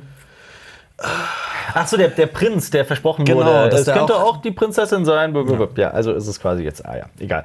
Ähm, äh, Davos sieht Melisandre, natürlich ist er es, der das Tor öffnen lässt, damit Melisandre nach Winterfell hineingelassen wird. Und äh, sie, sie kommt ihm bereits zuvor und sagt, deutet voraus, dass sie vor dem Morgengrauen sterben wird. Aber hätte er auch das Tor nicht aufmachen lassen können. Aber er hat halt gesehen, was sie schon getan hat. Ja. Vielleicht hat er sich gedacht, vielleicht ist sie ja noch für die äh, Schlacht nützlich. Ja. Deshalb soll sie mal reinkommen. Ja. Und dann kann ich sie später noch umbringen. Weil John hat gesagt, wenn sie noch mal zurückkehrt, wird sie sterben. Ja. Äh, Lady Melisandre und Arya sehen sich auch noch ein letztes Mal an und dann passiert etwas, was ich nicht verstanden habe. Was ich übrigens visuell auch ganz schön fand, ist, es sieht, reitet er durch den Torbogen, das ist so eine Vogelperspektive, direkt frontal oben drauf. Und ich finde, so für mein Empfinden, das sah so ein bisschen aus, da ja das so Schnee war und so, ähm, ähm, so Spuren drin, das sah ein bisschen aus wie der eiserne Thron. Ich weiß nicht, ob das beabsichtigt war ja. oder ob das von mir einfach nur äh, ein Rumgespinne ist. Interessanter Gedanke. Aber ähm, ja, also auch nochmal kurz für die Kamera, weil zumindest für die, für die Art und Weise, wie teilweise Dinge kadriert wurden, wie sie angeordnet wurden im Bild, das war atemberaubend schön in vielen, vielen, vielen Einstellungen. Also wirklich atemberaubend schön. Es gibt wirklich ein paar Standbilder, Einstellungen, die ich mir ohne jeglichen äh, Zweifel einrahmen und an die Wand hängen würde. Atemberaubend. Ich denke gerade insbesondere an die zwei, an, an, an äh, Rhaegal und Drogon über dem Schneesturm zum Beispiel, über diesem Eissturm. Das sah aus wie das Unfassbar. krasseste Fantasy-Bild überhaupt. Unfassbar. Aber ja, genau, in diesen Momenten ist ja auch Game of Thrones tatsächlich wirklich wieder Fantasy. Fantasy, Fantasy. Und in dieser Folge vor allem. Und dann passiert etwas. Ähm, die Dothraki reiten los. Die berittenen Einheiten. Genau, ich habe äh, aufgeschrieben Frontalangriff der Dothraki Ja. und dann ganz fett warum. Warum? Ich auch. Ich habe hier viermal warum stehen. Warum tun sie das? Und vor allem, man weiß ja auch aus dem, aus dem, aus dem Strategie, aus dieser Strategiesitzung, wo die diese Plättchen hingelegt haben, dass, dass dem vollkommen bewusst ist, in was für einer Überzahl die, die Whites und White Walker eigentlich äh, angreifen. Ähm, warum lösen sie die Truppen auf und warum stürmen die Verteidiger von Winterfell jetzt gegen eine heillose, also eine, eine unfassbare Überzahl an, während sie auch einfach bei der Burg bleiben könnten. Und wenn man sich so fragt, warum stehen sie überhaupt vor den Mauern, da könnte man auch drüber diskutieren. Und warum wird nicht zuerst mit dem mit, mit den Katapulten vorausgeschossen oder mit Also es wird ja zwischendurch. Drachen? Ja. Ja, Was- zwischendurch, aber, ja. aber warum nicht vorher? Und Was ich mir gedacht habe, Ja. als äh, alter äh, Total War-Fan mit meiner riesigen man, muss, man muss ja wissen, dass wir quasi Generäle sind, ne? also mittelalterliche Generäle. Also wir sind, also wir haben so viele Echtzeit-Strategiespiele gespielt. Ja, also, so- also, aber trotzdem, diese Fragen, also äh, man kann darauf antworten, ja, äh, ihr habt doch keine Ahnung. Man kann aber auch versuchen, darauf eine sinnvolle Antwort zu finden. Und ich finde keine sinnvolle Antwort darauf. Ich als Experte hätte das so gemacht. Ich hätte, so habe ich das früher auch gemacht, bei ähm, vielen Spielen, ich bilde eine starke Phalanx, Ja, die Unbefleckten. Das ist ja schon mal gut. ja, Aber hinter die Unbefleckten, hinter eine starke Phalanx, Mhm. die äh, schon mehrere Mann dick sein muss, setze ich extrem viele Bogenschützen. Mhm. Außerdem, die rechte und die linke Flanke muss auch sehr gut verteidigt sein. Mhm. Die ist nicht direkt gerade, sondern die ist so nach außen, dass Mhm. du quasi so ein, ähm, wie, so, wie so einen kleinen, wie so ein kleines, Trapez. wie so ein, ein Trapez, genau. Ja. Und die Dothraki, die stellst du dann neben diese Flanken, dass wenn der Feind anstürmt, frontal drauf, weil das sind Tote, dass du mit den Dothraki ausscheren kannst und dann die Flanke des Gegners angreifen kannst und nicht frontal auf die drauf äh, preschst, sondern von der Seite. Und dann können die sich nicht so gut wehren. Aber falls es überhaupt geht, dann von außen, weil es sind doch so viele, die sind doch komplett einmal drumherum quasi, oder nicht? Nein. Nein.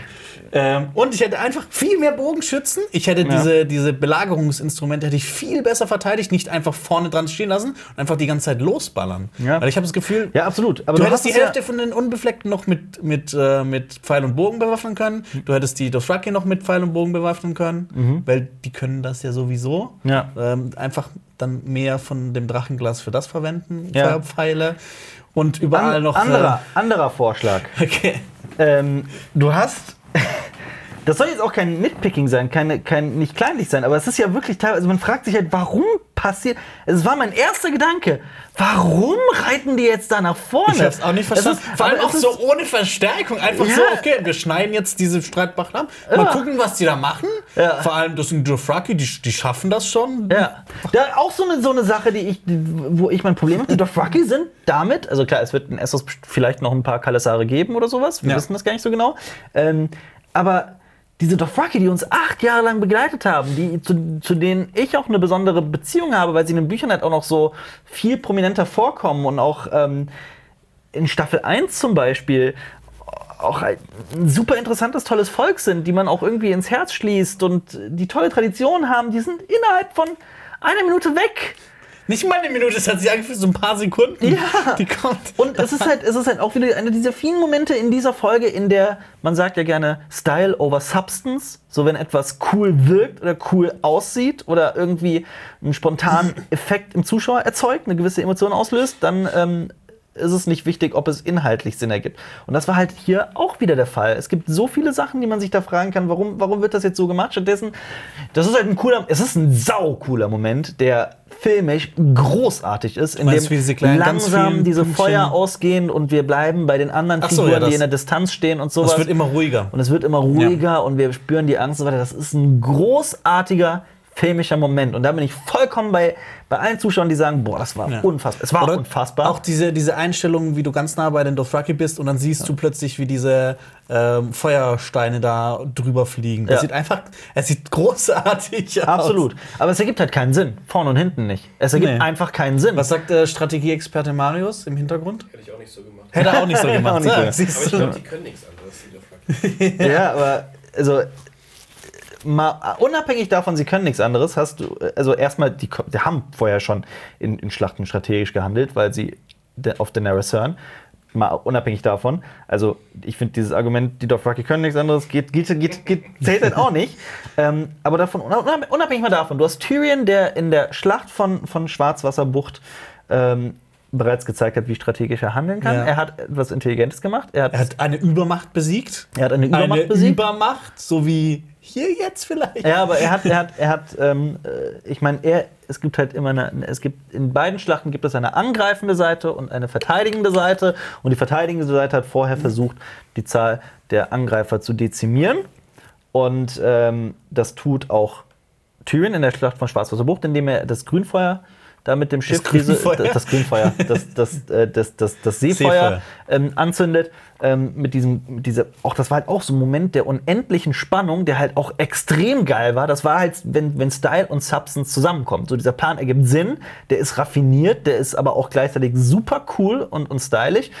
Ähm, hier wäre das halt ähnlich möglich gewesen. Ich meine, Daenerys sagt ja eh später, äh, dazu werde ich gleich auch noch kommen, als sie losfliegt und sich auf die, auf die, auf die äh, Wiedergänger äh, äh, stürzt mit ihrem Drachen, das hätte sie halt auch vor dem Angriff der Dothraki machen können. Aber das war ja nicht der Plan. Das der, war- der Plan war ja jetzt eigentlich, Bran so ein bisschen äh, beschützen zu ja, aber das tut sie ja auch nicht. sie fliegt ja auch einfach los. Und, und, Ja, aber und die John, haben ja die Drachen da weggehalten, dass der Nachtkönig kommt. ja, aber John hat ja auch gesagt, so von wegen, ähm, äh, äh, also, sorry, das habe ich auch nicht verstanden, aber habt ihr das nicht erwartet, dass die Wiedergänger kommen? Das war doch klar, dass sie kommen. Und sie sagt, die Toten sind schon da und, und fliegt dann los und, und gibt den Plan einfach komplett auf. Mhm. Und das, äh, also erklär's mir, ich habe es nicht verstanden. Ich hab's ich auch habe auch verstanden. diesen Dialog nicht verstanden, also was das sollte. Ich das war einfach.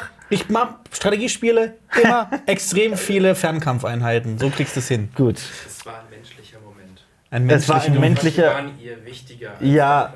Aber warum stellen sie dann die Dothraki ganz vorne hin und lassen sie durchlaufen? Also ich finde, sobald man irgendwie versucht, das eine zu begründen, dann stellen sich halt zehn weitere Fragen auf der, auf der anderen Seite. Was sagst du, wenn man die Dothraki jeweils die eine Hälfte auf der einen Flanke, die andere auf der anderen Flanke, dann lässt du die Toten ankommen und dann machst du wirklich so einen seitlichen Angriff? Also- das ergibt doch schon mehr Sinn als das, was die gemacht haben. Also die Sache ist halt, dass ich bin halt, du hast viel mehr Strategiespiele gespielt als ich. auch, äh, ich habe auch bei Total War zum Beispiel nur ein, zwei Spiele von gespielt. Ähm, äh, ich kenne mich da nicht, nicht gut aus, das gebe ich dir auch gerne zu, aber diese, die- eine Serie, die nicht nur für Militärspezialisten sein soll, die sollte ja trotzdem irgendwie dem, dem Zuschauer zumindest das Gefühl geben, dass das Sinn ergibt, was da gerade passiert und dass, dass die Lieblingsfiguren intelligent handeln und sowas. Und das ist halt hier nicht der Fall. Das ist so, ich, diese Frage, warum wird das gerade gemacht, ist, wird nicht erklärt. Und dann schaust du dir halt teilweise auch Behind-the-Scenes-Sachen an und so weiter und hörst die, die, die ähm, Showrunner und so weiter, also David Benioff und DB Weiss in diesem Fall, reden.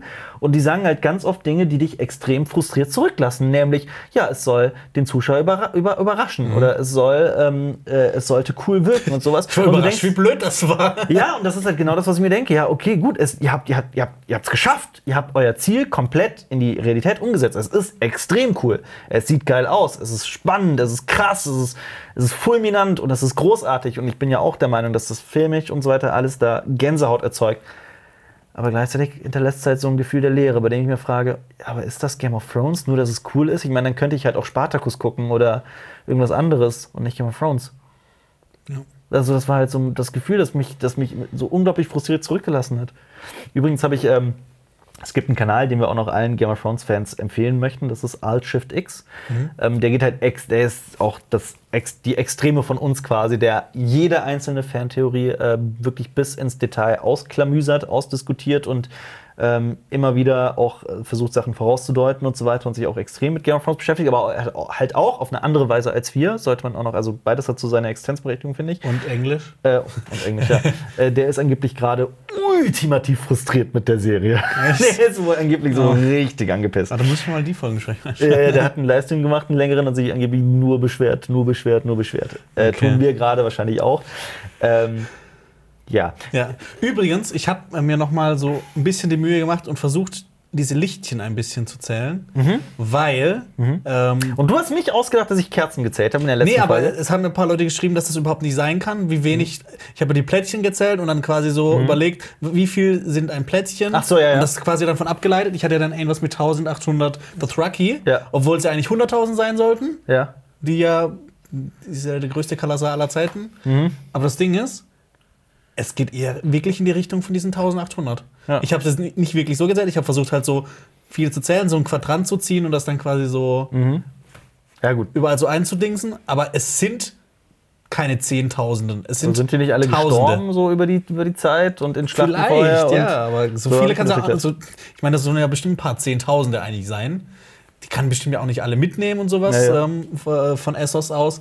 Aber es kommt halt eher so wenige Tausend statt halt mehrere Zehntausend. Ja. Es war ja auch immer die, die logistische Frage, wie sie die Dothraki über Essos bekommt. Also ganz lange war es halt auch ein Thema, wie, wie die Dothraki, die das Wasser fürchten, über die Meerenge kommen. Äh, und dann war es halt ganz oft eine, ganz lange eine logistische Frage. Ich brauche genug Schiffe dafür und so weiter, ja. Und hier sind sie halt weg. Auf einen Schlag sind alle Dothraki Ja. tot. Also es ist halt 99%. so, auf der einen Seite kann man es verstehen, es soll halt zeigen, diese Armee der Toten, mit der ist nicht zu spaßen, spaßen. Auf der Mhm. anderen Seite ist es halt irgendwie so einfach Verschwendung. Ja, es ist halt, es, ich finde, in solchen Momenten hat man auch das Gefühl, als, als würde die Show, das Drehbuch, die Macher oder was auch immer, wir sollten ja auch an diesem Punkt erwähnen, dass diese Folge von David Benioff und DB Weiss geschrieben wurde, als wäre da keine Liebe für diese Figuren da. So von wegen, ja, wir, wir, wir nutzen sie jetzt aus, wir opfern sie, um dieses Gefühl im Zuschauer zu erzeugen, diese, dieses, dieses Gefühl der Angst und der Hilflosigkeit, aber gleichzeitig denkt man sich auch so, hätten die nicht einen würdigeren Abgang oder irgendwie einen anderen, anderen Handlungsausgang verdient. Aber ich fand es zumindest cool, dass Jorah quasi als ihr Anführer so bestimmt wurde. Ja. Aber er kehrt zurück. Ähm, ja, und dann, und dann kommt halt dieser Moment, in dem John und Danny reden und Jen, John sagt, wir müssen hier bei Bran bleiben, der Nachtkönig kommt und sie sagt, die Toten sind aber schon längst da. Als wäre das jetzt halt nicht eh klar gewesen die ganze Zeit, dass das so passieren wird und sie gibt ihren Plan halt komplett auf Ja. und, und fliegt dann doch hin. Ähm, ja. Und dann. Achso, wir sollten auch vielleicht erwähnen, dass man vielleicht, äh, dass man da bereits, äh, wenn ich mich nicht irre, Zombie Wun Wun sieht. Der wird in einer Einstellung tatsächlich gezeigt. Okay. Aber das, das fällt halt einem, wenn man das so zum ersten Mal, also beim ersten Mal gucken, ist mir auch nicht aufgefallen. Ähm, ja. Die Wiedergänge kommen. Und wie sie kommen. Und in diesem Moment kommt der Hype halt tatsächlich. Also, wenn man wirklich rein von Emotionen redet und sein Hirn ausschaltet, dann funktioniert diese Folge halt gerade da komplett. Also krass, krass, krass. Und man ist wahnsinnig gefesselt. Ähm, wir haben einen sehr schnellen Schnitt. Wir haben eine wackelige Kamera.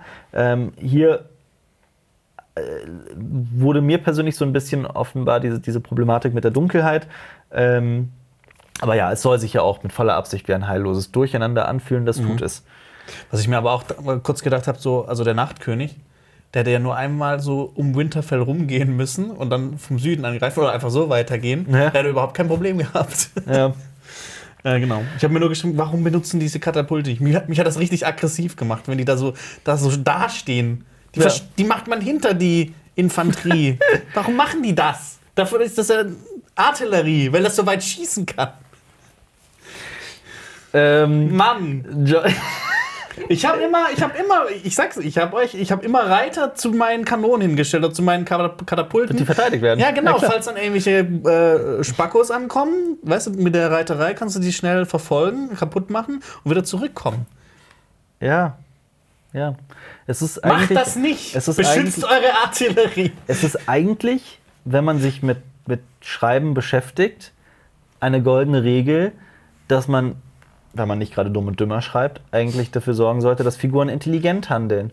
Aber Dumm und Dümmer ist so ein geiler Film. Was? Dumm und Dümmer ist so Ja, ein absolut, geiler aber gerade auch, weil er sich dem so komplett äh, entgegenstellt, dieser, diesem Gebot, weil er so, so anders ist. Aber irgendwie, also, ich weiß es nicht. Game of Thrones ist doch eine intelligente, komplexe, tolle Serie, in die man sich komplett hineinfallen lassen kann, sowohl emotional, was halt in dieser Folge wunderbar funktioniert, als auch mental. Hier nicht. Ja. Auf jeden Fall den Toten rücken. Aber äh, auch gerade, es wird wieder, es wird genau das passieren, was, was zur Folge jenseits der Mauer, zur Folgenbesprechung immer wieder Leute an uns kritisiert haben, dass wir das zu negativ sehen, dass wir das zu kritisch sehen und so weiter.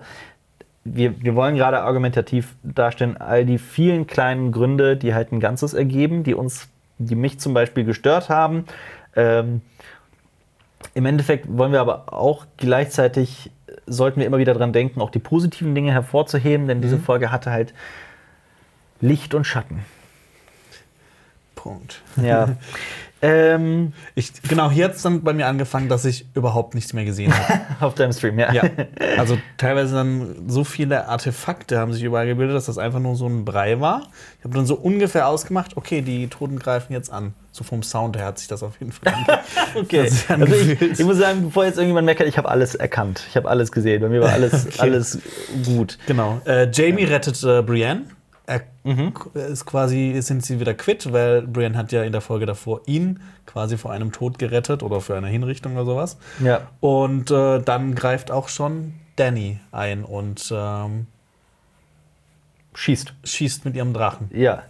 Ähm, John und Danny, also hier beginnen bereits die Figuren so in ausweglose Situationen zu geraten. Wir müssen ja auch ein bisschen, also es wird auf jeden Fall so ein paar, ähm, wir werden so ein bisschen hin und also durcheinander kommen, was zuerst passiert ist und so weiter, weil es halt einfach so also Ja, wild hin und her ja. geschnitten ist, was ja auch, was ja auch der Schnitt ist, Ja. teilweise sehr gelungen, finde ich. Aber es ist halt für so eine Folgenbesprechung ein bisschen schwierig, die Chronologie ganz genau hinzukriegen. Ähm, wir sehen zum Beispiel auch, dass, dass Arya Sansa herunterschickt in die Krypta, was ja so super sicher ist, und gibt ihr einen willkürlichen Dolch. Ähm, hier noch Da, die da habe Ansage. ich nämlich nicht gewusst, weil ich es Ja? nicht erkannt habe, ob das jetzt ihr Drachen, äh, ob das ein Drachenglasdolch ist oder ob das ihr valyrischer Dolch ist. Ich habe nämlich gedacht, das ist ihr valyrischer Dolch, Ja, weil ich es nicht erkannt habe. das verstehe ich aber halt auch nicht am Drehbuch. Das, das sage ich jetzt auch wieder. Das ist jetzt, das ist jetzt tatsächlich so ein, so ein Nitpicking. Was ist ein Nitpicking auf Deutsch? So ein, so ein, wenn man zu pedantisch ist. Äh, bei, bei uns zu Hause heißt es, heißt es äh, Dipfelschisser. Wie heißt das? Dipfelschisser. Okay. Bisschen K- Klugscheißer, sowas? Ja, pingelig Äh, Ko- sein. Korinthenkacker. Korinthenkacker, pingelig sein, ja. Ähm, wenn man doch einen super wichtigen Dolch hat, und dieser Dolch, mit dem der Nachtkönig getötet wird, ist halt aus so vielen verschiedenen Gründen so bedeutsam, weil er, äh, es ist der Dolch, mit dem Bran umgebracht werden sollte, den Littlefinger ins Spiel gebracht hat. Er ist aus valyrischem Stahl ähm, und dieser Dolch kommt all, all diese Jahre später dann halt über Bran in die Hände von Arya. Da könnte man jetzt auch wieder ganz lange drüber sprechen, werden wir auch sicherlich noch, dass, dass, dass Bran das vielleicht vorausgesehen hat oder bereits das wusste, dass das Arya diejenige sein wird und ihr deswegen diesen Dolch gibt. Äh, Mit dem sie dann ja auch erst Littlefinger tötet und dann den Nachtkönig. Also dieser Dolch ist unglaublich bedeutsam. Warum baut man dann in derselben Folge einen Moment ein, wo Arya einen anderen Dolch ihrer Schwester gibt?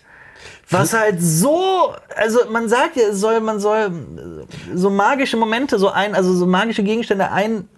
äh, Mit magisch meine ich nicht, dass sie tatsächlich Magie innehaben, aber so, dass man, also es ist halt meiner Meinung nach nicht elegant geschrieben, dass sie dann, ne? Es Das ist Ding so, ist halt auch, dass mit diesem Dolch ja aber überhaupt nichts mehr passiert auch. das stimmt auch, also außer dass Sansa sich versucht ein bisschen damit zu verteidigen, aber Ja. Ich, ich könnte mir halt vorstellen, dass sie das halt drin haben wollten, dass Aya das sagen kann mit äh, Stick them with a pointy end. Dass es halt wieder diese inhaltliche ja. Klammer ist zur ersten Folge der ersten Staffel, wo das ja John. John, zu ihr gesagt Ja. hat. Genau. Und es hat aber auch dafür gesorgt, dass man das Gefühl hatte später, und auf diese Szene können wir auch noch zu sprechen, dass, dass Sansa und Tyrion gemeinsam Selbstmord begehen. Ja. Ja. Aber gut, das, das, das nur so eine, noch so eine weitere Kleinigkeit, die mich persönlich gestört hat. Aber wie gesagt, auch da ist es halt immer wieder persönliches Empfinden. Ja. Ähm, aber auch da, ich hab, wir haben oft die Nachricht bekommen, wie, wie Sansa hat den Dolch doch weggegeben und so weiter. Also äh, äh, Arya hat den Dolch doch weggegeben. Also wir sind nicht die Einzigen, die das gestört hat. Es, es gab viele Leute, die Ah, okay, das wusste ich nicht. Ja. Oh. Ja, also wie gesagt, mich hat's verwirrt. Ähm, Ja. lag aber halt auch an diesem, diesem Stream. äh, äh, genau, äh, John will dann die weißen Wanderer angreifen mit Rhaegal ähm, und dann kommt plötzlich ein Sturm auf. Ja. Das war so ein Moment, wo ich mir gedacht habe, What the fuck? warum? Warum? Das wird, es wird immer wieder gezeigt, dass irgendwas, die weißen Wanderer können irgendwas mit Stürmen machen und sowas. Die Schweißwanderer? Die Schweißwanderer. ja, wenn man Die Schweizer Wanderer? Ich habe nicht verstanden, was er gesagt hat. Die weißen Wanderer. Ja. Ähm, dass die das quasi so einen Sturm hervorrufen können, Mhm. wird halt noch nie so wirklich eingesetzt. Aber es hat mich dann doch verwundert. Das war halt so, die, was ich halt schon meinte, so eigentlich hätte er dann schon die weißen Wanderer angreifen können, dann hätte man da schon gewusst, Mhm. dass, da, dass denen das vielleicht nichts anhaben kann, Drachenfeuer. Ähm, aber es wird dann halt quasi durch, so im letzten Moment kommt der Sturm rein Mhm. und die Aktion wird halt dadurch abgebrochen. Ja. Ähm, also ich glaube, das wird auch dieser Sturm wird halt immer mal wieder gezeigt, wenn die anrücken. Ja. Also zum Beispiel in Hardtime sieht man im Hintergrund so, wie, das sieht ja aus wie so eine Lawine so ein bisschen. Mhm. Ähm, Also mich hat das, da, da, da, bin ich tatsächlich mal einmal nicht deiner Meinung. Da, Mich hat das gar nicht so sehr gestört. Okay. Ich fand das okay. Ähm, äh, es hat auf jeden Fall nicht dabei geholfen, dass äh, Dinge besser zu erkennen sind. ähm, aber ähm, dafür hat dieser Schneesturm halt auch teilweise unendlich geile Bilder erzeugt. Ähm, war jetzt auch wieder, es gibt ein paar Leute oder viele Leute auch, die gesagt haben, es ist halt auch eine, eine tolle Situation, hier zu sitzen und Cinema Strikes Back zu betreiben. Äh, ein Kanal, in den halt sehr viele Menschen gucken, die sich sehr gerne mit Game of Thrones beschäftigen äh, und uns immer wieder Nachrichten schicken. Also vielen Dank übrigens für alle Nachrichten, alle Kommentare, die ihr so schreibt. Ähm, dadurch kriegt man auch so ein bisschen ein, ein, ein Gefühl dafür, ein Bild dafür, was Leuten so gefallen hat und was nicht. Ähm, und warum habe ich das gesagt? Ich weiß es nicht. Ich wollte auf irgendwas hinaus und ich habe es komplett vergessen. Ich habe den Faden verloren. Es tut mir sehr leid. Außenwahrnehmung? Ähm, ja, also wir sind halt, wir kriegen halt. Also dass, dass wir quasi auch von wir haben halt, andere Leute un, äh, uns ihre Meinung kundtun oder so? Ja. Oder wie meinst du? Ja. Gut, ist egal. ist egal. Ja. Ähm, wir sehen dann auch äh, Bran mit Fion und den Eisenmännern im Götterhain und äh, Alice Karstark, die auch da ist. Ähm, dann kommt wieder ein sehr schneller, eine, eine Montage, ein sehr schneller Schnitt, der mir sehr gefallen hat. Erzeugt ein unglaubliches Gefühl. Ähm, Sam wird äh, von, von Wiedergängern angegriffen und äh, gerät in eine ausweglose Situation. Okay. Ähm, Ed hilft, also hilft ihm, rettet ihn, hilft ihm dann auf, weil Sam in Gedanken verloren ist und Ed wird erstochen. Das war das erste mal- Oh Gott. Was? Ich verliere die Fassung. Ja. Das ist das erste Mal, wo ich in dieser Folge extrem traurig war. Ich auch. Weil ich finde, Oh, Ed. Ed ist großartig. hatte wirklich kein tolles Leben. Nein. Warum ist es ihm jetzt nicht verkönnt, einfach zu leben? Ja. Eine weitere tragische Figur, die Ja. äh, leider sterben musste. ja. Und Sam hat leider nicht die Möglichkeit oder die Zeit oder macht es einfach nicht, um Ed zu verbrennen, obwohl er es ihm versprochen hat. Und das führt leider später dazu, dass Ed auch ein Blauäugiger wird. Das ist sehr Blauäugiger. traurig. Aber Zeit für den tausendsten Lord Kommandanten. Genau. Dann? Ähm, sollen wir jetzt für jeden, jede Figur so eine Schweigeminute machen? So, Nein, bitte nicht. so komplett fernab von jeglichen Tipps, die einem YouTube gibt. Mach keine Schweigeminute oder im Podcast. Einfach mal eine Minute nichts sagen. Boah, wirken lassen. Verrückt, ja. Ja. Ich, äh, davor passiert übrigens noch was, ähm, Mhm. wo du äh, auch schon äh, was zum Sounddesign sagen Mhm. äh, wolltest, äh, äh, später. Es gibt einen Moment, wo ich glaube, Drogon über die Armee der Toten drüber fliegt Mhm. und ähm, einen Feuerstrahl speit. Und es gibt einen kurzen Moment, wo man dann sieht und hört, dass ein Riese davon gekillt Ja, wird. Das okay. macht so ein kurzes so. Psch. Das hat mir richtig gut gefallen. Das habe ich mir ein paar Mal hintereinander gehört. Das war ein richtig cooler Soundeffekt. So ein kurzes. So. Du, psch. Ach, Ja, je. ja. Nee, ist mir gar nicht aufgefallen. Geil. Oh, das, ist, das ist wundervoll. Das wusste ich. Das ist mir gar nicht aufgefallen. Ähm, gut, aber gehen wir hinunter in die Krypta.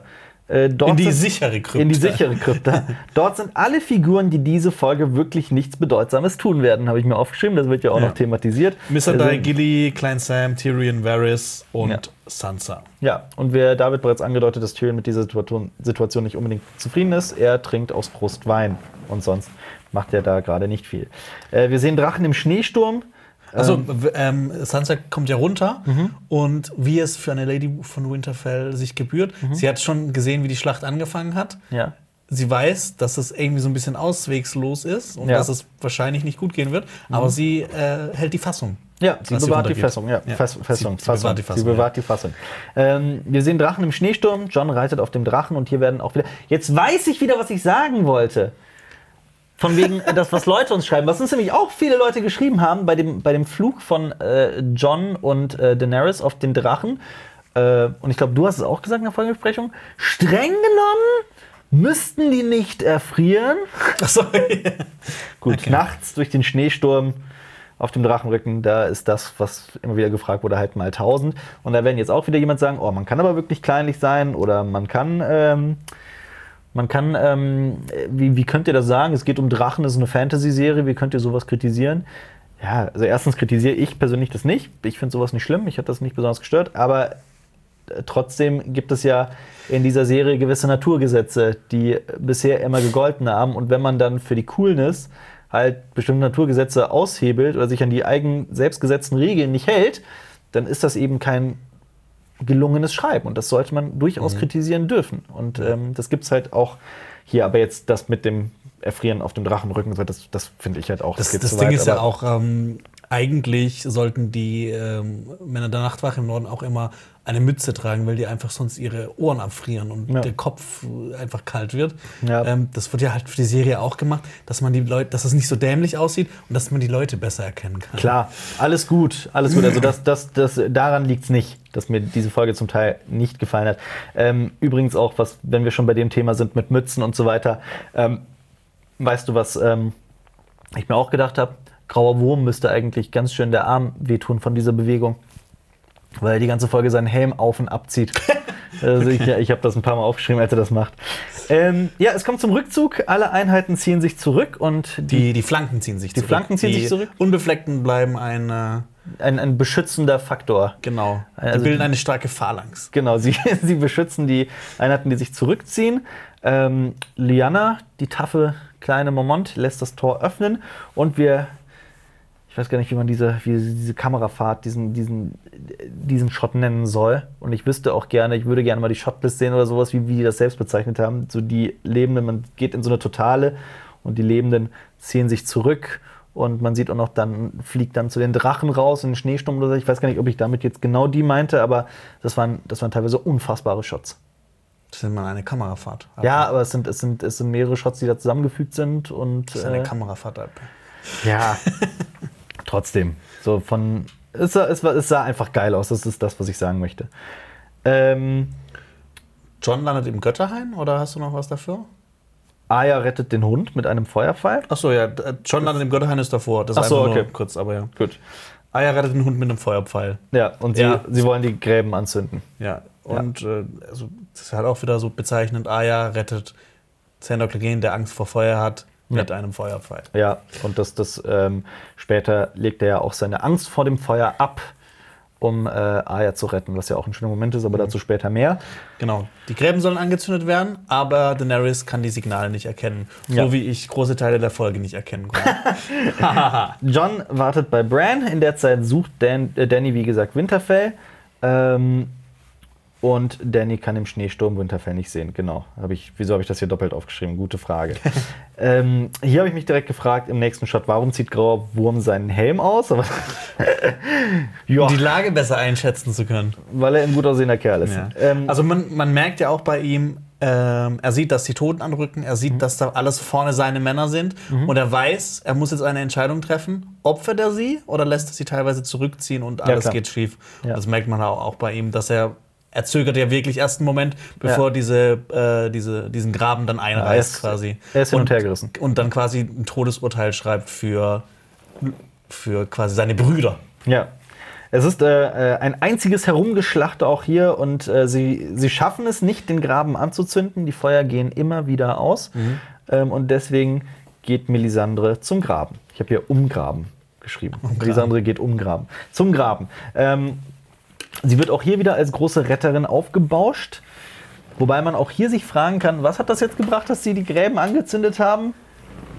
Das ist meine Frage. Eine kurze Waffenruhe. Also die haben halt gedacht, dass, ähm, das Feuer hält ja Wiedergänge ab. ja. Vielleicht haben die gedacht, dass, ähm, dass Ja. die dann nicht reinkommen und Ja, ja, das, das, das ist schon klar, aber das war doch, war das nicht klar, dass das trotzdem geht? ähm, nein. Also die haben ja auch die Dothraki einfach drauf ballern lassen, deshalb. Marius, du guckst, als würdest du was sagen wollen. Hast du da einen Plan? Ja, Idee? vorher hat ja schon mal funktioniert, aber nur kurz. Ja. Also auch da wieder wird ein riesen Ding draus gemacht, dass sie die Gräben anzündet und es ist, ist halt für nichts, für nichts und Es wieder ist halt nichts. für ein paar Minütchen Ruhe gefühlt irgendwie. Ja. Gut. ähm, aber auch da, ich habe mich sehr gefreut, dass es ein bisschen heller wurde. ähm, sie schafft es erstmal nicht und da kann man sich jetzt auch fragen, warum schafft sie es erstmal nicht? Hatte das einen Grund? Was passiert da? Also dass sie nicht direkt das angezündet bekommt. Ja. Zu nervös? Vielleicht hat Es ihr der Glaube gefehlt? Ja, ja, also das, das ist tatsächlich, das kann ja sein, dass, dass vielleicht der Herr des Lichts, Relor, gerade da noch über sie urteilt. Es gibt da auch übrigens eine, das will ich nur der Vollständigkeit halber sagen, darauf will ich später noch genauer eingehen. Es gibt eine sehr interessante Theorie, die, äh, die allerdings auch mit ganz einfachen Fragen ausgehebelt werden kann. Aber es gibt die Theorie, dass Bran Relor ist der Herr des Lichts, Okay. nicht nur der. Ja. Nee, nee, pass auf, wir, wir werden darauf später noch, noch eingehen, aber dass quasi er ist, ist der, der durch Melisandre hindurch eigentlich das Feuer anzündet. Wir, ich werde darauf noch später zu, zu, zukommen, aber auch sagen, warum das, warum das natürlich hirnrissig ist. Ähm, und dann gibt es tatsächlich eine erste Pause. Und das ist Ja. halt auch dieses, dieses ein, ein schöner Weg, um diese Battle Fatigue halt zu umgehen. Dieses, dieses einfach zu viel Schlacht. Ähm, Sandor hat auch wieder ein, äh, ein Flashback quasi. Also er sieht durch das Feuer die Toten. Und man hat schon, es hat, erinnert sehr diese Einstellung an eine Einstellung ähm, an der, bei der Schlacht am Schwarzwasser, Ja. wo er ja auch quasi draußen vor den Mauern kämpft. Dann kommt irgendwann ein brennender Soldat auf ihn zugelaufen und er sagt, nö, darauf hat er keinen Bock mehr und haut ab. Ja. Fuck King's Landing. Ja. Fuck the war. Fuck the King. Ja. Was übrigens auch in den, in den Büchern war es, äh, ich habe mich super auf diesen Moment gefreut, weil ich den in den Büchern so geil fand. In den Büchern war es Bugger. Bugger, Bugger wird ja immer wieder, also B-U-G-G-E-R wird in den Büchern immer wieder verwendet als äh, altes Wort für Ficken. Ja. Also Bugger off oder sowas wird immer wieder gesagt. Und äh, in den Büchern sagt er Bugger King's Landing, Bugger the War, Bugger the King. Ja. Ähm, Krypta sagt, Krypta sagt. Varys sagt in der Krypta etwas sehr Witziges. Immerhin sind wir schon in einer Krypta. Ja. Und äh, ja, da in dem Moment, ich, ich musste natürlich lachen, weil es ein witziger Spruch ist, aber gleichzeitig dachte ich mir auch, ja, also, also wisst ihr doch, dass da Tote sind. Also natürlich, jeder weiß, dass da Tote sind, aber gab es nicht eine Figur in ganz Winterfell, eine einzige Figur, die sich dachte, Also der, der Nachtkönig, der kann also To- Tote zu den Lebenden zurückholen, also Untote erzeugen. Warum verstecken wir uns eigentlich in der Krypta, umgeben von Toten? Vielleicht hat das John aber auch nie weitererzählt, weil eigentlich wissen das ja nur ähm, John. Die sagen doch immer wieder, die Wildlinge. Toten sind da, die Toten greifen an und so weiter. Ja, und aber vielleicht, weißt du, das ist sowas, das ist äh, bei ihm einfach so, er hat vergessen weiter zu. So, also, so nach der Schlacht, die nächste Folge ist so, das ist meine Fantheorie. Da sagt er so, oh shit, stimmt, das habe ich voll, voll, vollkommen Ach ja, zu ach so, Bei übrigens, Hardtime hat er das ja auch schon gemacht. Ach ja, übrigens, diese Wiedergänger, die sind tot übrigens. ja, also der kann Ja. die halt wiederbeleben. Also das war keine wichtige Info, die man vielleicht mitteilen sollte. Aber Ist auch schön, dass, dass, dass äh, Tyrion so in, diese, in diesem Moment sagt so, ja, warum sollen wir nicht hoch- nicht hoch? Vielleicht haben wir so den Tipp, der die Ja. Schlacht wenden kann. Ja, Aber im gleichen Moment, der cleverste Mann auf der ganzen Welt, dem ist halt nicht in den Sinn gekommen, dass da halt auch Tote liegen. ja. Äh, also Vielleicht es mag ja sein, dass in jeder anderen Schlacht dieses Planeten, in, oder also äh, in Winterfell, dass die Krypta der sicherste Ort ist, aber halt in diesem Fall, warum geht ihr nicht in Oder- diesen scheiß Rittersaal? Setzt euch da ins Feuer. oder, Sicherer. oder die wissen nicht, dass in, äh, in, in einer Krypta, dass da Tote sind. Vielleicht denken die, ja, das sind einfach nur Statuen und irgendwelche großen ja, aber, aber deswegen sagte ich ja, Varys sagt ja, immerhin sind wir schon in einer Krypta, weil sie ja eh sterben werden. Deswegen, sie wissen aber ganz genau, vielleicht weiß das Tyrion nicht. Vielleicht weiß er nicht, was eine Krypta ist. der schlauste Mann der Welt weiß nicht, was eine Krypta ist. Äh, ähm, Sansa sagt, dass sie unten der Wahrheit ins Gesicht sehen müssen, nämlich dass die, dass sie oben nicht helfen können. Ähm, ja, und dann redet Tyrion sogar kurz über die Ehe mit Sansa und die beiden haben einen Moment, aber die Drachenkönig, die, die Dra- Drachenkönigin, die ähm, Herrin von Winterfell, die Herrin von Winterfell sagt, die Lady von Winterfell sagt, dass sie das nicht gut gehen würde, weil Tyrion der Drachenkönigin dient. Und ja, selbst in diesem Moment, obwohl Daenerys oben für Sansa kämpft, ist sie noch zickig, denn Daenerys will ja die sieben Königslande und nicht die sechs und den Norden ignorieren. Nein, sie will ja. Da bahnt sich ja auch schon ein Konflikt an. Ich fand's auch, äh, das, das hat mich auch so ein bisschen überrascht, dieser Dialog zwischen den beiden, dass sie quasi noch mal so ihre Ehe überdenkt haben. Das war Ja. so, ich hatte so Überdenkt. Ja, ich habe Überdacht. So, überdacht. Ja. So, sorry. Ähm, ähm, das hat sich so anfangs angefühlt wie so, so, eine, so ein kleiner Witz zwischendurch. Ja. Aber dann so auf dem, auf dem zweiten, auf dem zweiten Hör Mhm. Ja. ähm, hat sich dann doch schon so irgendwie angehört, als ob Sansa das wirklich so in Erwägung ziehen würde. Ja, das stimmt, das Wenn sie stimmt. das überleben würden. Absolut, absolut. So. Das hat, das hat genau mich das- genau das- überrascht. Das, Ja, fand ich aber toll. tatsächlich habe ich genau dasselbe gedenkt. Ähm, Missandei. Moment, du hast letztes Mal auch die, das Horn geläutet. Das haben auch Leute geschrieben, dass irgendwas mit das, das Horn wird geläutet. Und dann haben Leute geschrieben, man kann nur Glocken Ja, läuten. stimmt. ähm, Missandei macht sich dann allerdings für Danny stark und sagt, dass alle tot wären ohne sie. Und damit hat sie. immer noch was Missandei und Grauwurm mit dieser ganzen Sachen zu tun haben. Das ist absolut wahr. Und, und äh, die spielen in dieser Serie eine so gigantische Rolle und man fragt sich wirklich, was, worauf soll das noch hinaus? Worauf soll es hinaus? Keine Ahnung, Menschlichkeit. Ich weiß es nicht. Ich verstehe es ich versteh's nicht. Aber auch da, also das ist keine Kritik, das ist einfach eine Verständnisfrage. Ich, ich bin da noch gespannt. Ich meine, was ja auch noch wichtig ist, ah, das sage ich jetzt so zwischendurch, das soll ich am Ende auch noch mal explizit erwähnen. Es gibt, es gibt noch drei Folgen, da kommt noch sehr viel und es kann alles noch in irgendeiner Weise umgekehrt werden. Ich hab, muss sagen, ich habe hab etwas getan, was ich sonst nicht tue. Ich habe die Preview zur vierten Folge gesehen. Ähm, das werde ich jetzt nicht spoilern, aber es hat einen Grund, warum ich das gemacht habe, denn ich habe mich wirklich gefragt, was passiert in diesen drei Folgen noch, was das Ganze irgendwie zu einem zufriedenstellenden Schluss bringen soll. Ja, ich meine, nach dieser Folge. so vom Gefühl her, die haben jetzt sehr viel verloren, die Leute im Norden. Ja. Also fast ihre komplette Armee. Also die wichtigsten Figuren sind noch da. Jetzt haben wir noch drei Folgen und gucken mal, wen wir noch so wegtöten äh, können. davon. Also, oben ist vorerst wieder Ruhe eingekehrt. Ähm, dann äh, sind wir wieder im Götterhain. Theon ruft Bran, Bran. Äh, und, er, und er nennt ihn auch Bran. Und ich frage mich in dem Moment, warum reagiert Bran eigentlich immer wieder darauf? Er ist doch gar nicht mehr Bran. Aber er hört auf Bran. Ähm, also bei meinem Hund ist das anders. Der hatte früher einen anderen Namen, bevor wir den geholt haben. Und äh, der reagiert nicht mehr auf den Namen. Echt? Wie hieß der? Äh, weißt du gar nicht? Leon. Leon? Mhm. Krass. Das wusste ich gar nicht. Tja. Wusstest du das, Marius? Ja, das ist, Ist das jetzt hier sowas, was?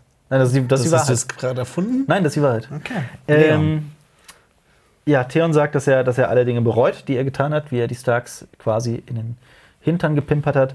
Äh, Bran beruhigt ihn und sagt ihm etwas ganz Wichtiges. Du bist jetzt nach Hause gekommen. Du bist Das haben wir letzte home. Folge schon gesagt, als Genau. er ankam zu Sansa. Ja, Theon ist ein Nordmann. Als, als Mündel von Eddard Stark ist er jetzt auch endlich wieder. Hat er, er ist quasi wieder rehabilitiert und mit diesen Worten und später auch noch mit den Worten, die Brandon auch noch zu ihm sagt, ist tatsächlich seine Figurenentwicklung zu einem zufriedenstellenden, wunderbaren Schluss gekommen. Ja. Er, hat sich, er hat sich bei den Starks quasi wieder. Also er hat sich wieder als, als Nordmann bewiesen. Ja, und hat quasi seine Ehre wiederhergestellt. Absolut. Absolut. Und, und dann sagt Bran, ich muss jetzt weg, ich muss jetzt fort, muss gehen. Und er walkt sich in einen Graben. Ich finde das so herrlich, weil äh, von hier bis zu kurz vor seinem, vor dem, äh, kurz bevor, also der, der Nachtkönig ihn umbringen möchte, ist er die ganze Zeit gewalkt und sieht sich die Schlacht von oben an. Ich habe äh, spielt geschrieben, den Spectator. macht Bran noch irgendwas Sinnvolles in der Serie? Gute Also Frage. ich habe, ich meine, guck mal, der ist, er ist äh, der dritte Rabe.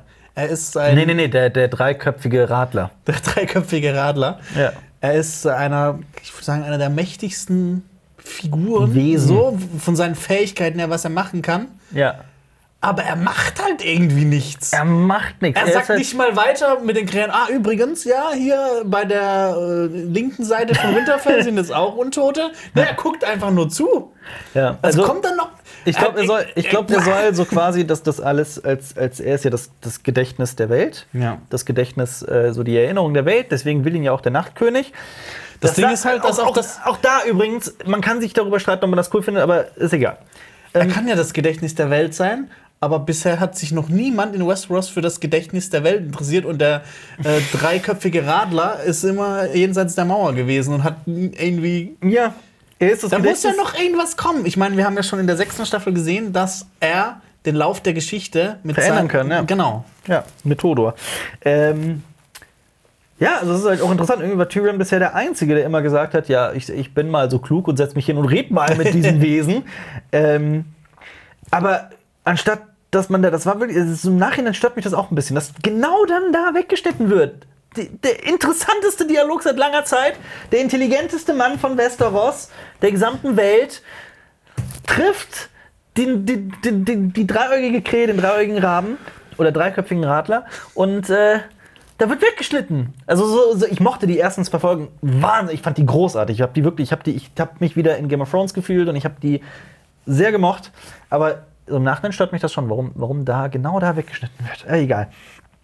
Ähm, aber auch hier, filmisch, ist das auf einem Level, das man nicht kritisieren kann. Das sieht großartig aus. Jeden Fall. Ähm, dann sehen wir auch den Nachtkönig auf Viserion. Und er macht diesen coolen Move mit der Hand und ich finde, das, das hatte was von einem Horrorfilm. In dem Moment, in dem er wirklich seinen, seinen Wiedergängern befiehlt, sich selbst zu opfern, kamikaze-mäßig. Und äh, ich nenne es die, die World War Z-Strategie. Oh, das habe ich auch. Hast du auch geschrieben, ja. Die Toten klettern aufeinander, um die Burgmeier äh, zu erreichen und Ja. ähm, erinnert an World War Z. Absolut. Bloß Ähm, dass World War Z, dass das da irgendwie cool wirken sollte, aber kacke aussah. Es ist ein Zombie-Film ohne Blut mehr, muss man nicht sagen. Ähm, Das stimmt die, die Belagerung Winterfells beginnt ähm, und die Wiedergänger stürzen sich ins Feuer. Also sie stapeln sich so lange, bis sie, bis sie Bis das Feuer erlischt Bis das Feuer und dass, erlischt. dass die anderen drüber laufen können. Genau. Ähm, und jetzt erst sollen alle die Mauern bemannen? In dem Moment sagt nämlich, bemannt die Mauern, bemannt die Mauern. Also, okay, wir haben eine, wir haben eine Ebene. Okay, gut, Lady, Lady Melisandre hat für eine Pause gesorgt mit den angezündeten Gräben und wir haben kurz. Ja, die gehen kurz in die Suppenküche, essen was. Wa- also, wa- warum gehen die nicht schon die ganze Zeit auf die, also vorher auf die Mauern und, und schießen oder, oder mm, stehen zumindest schon mal da?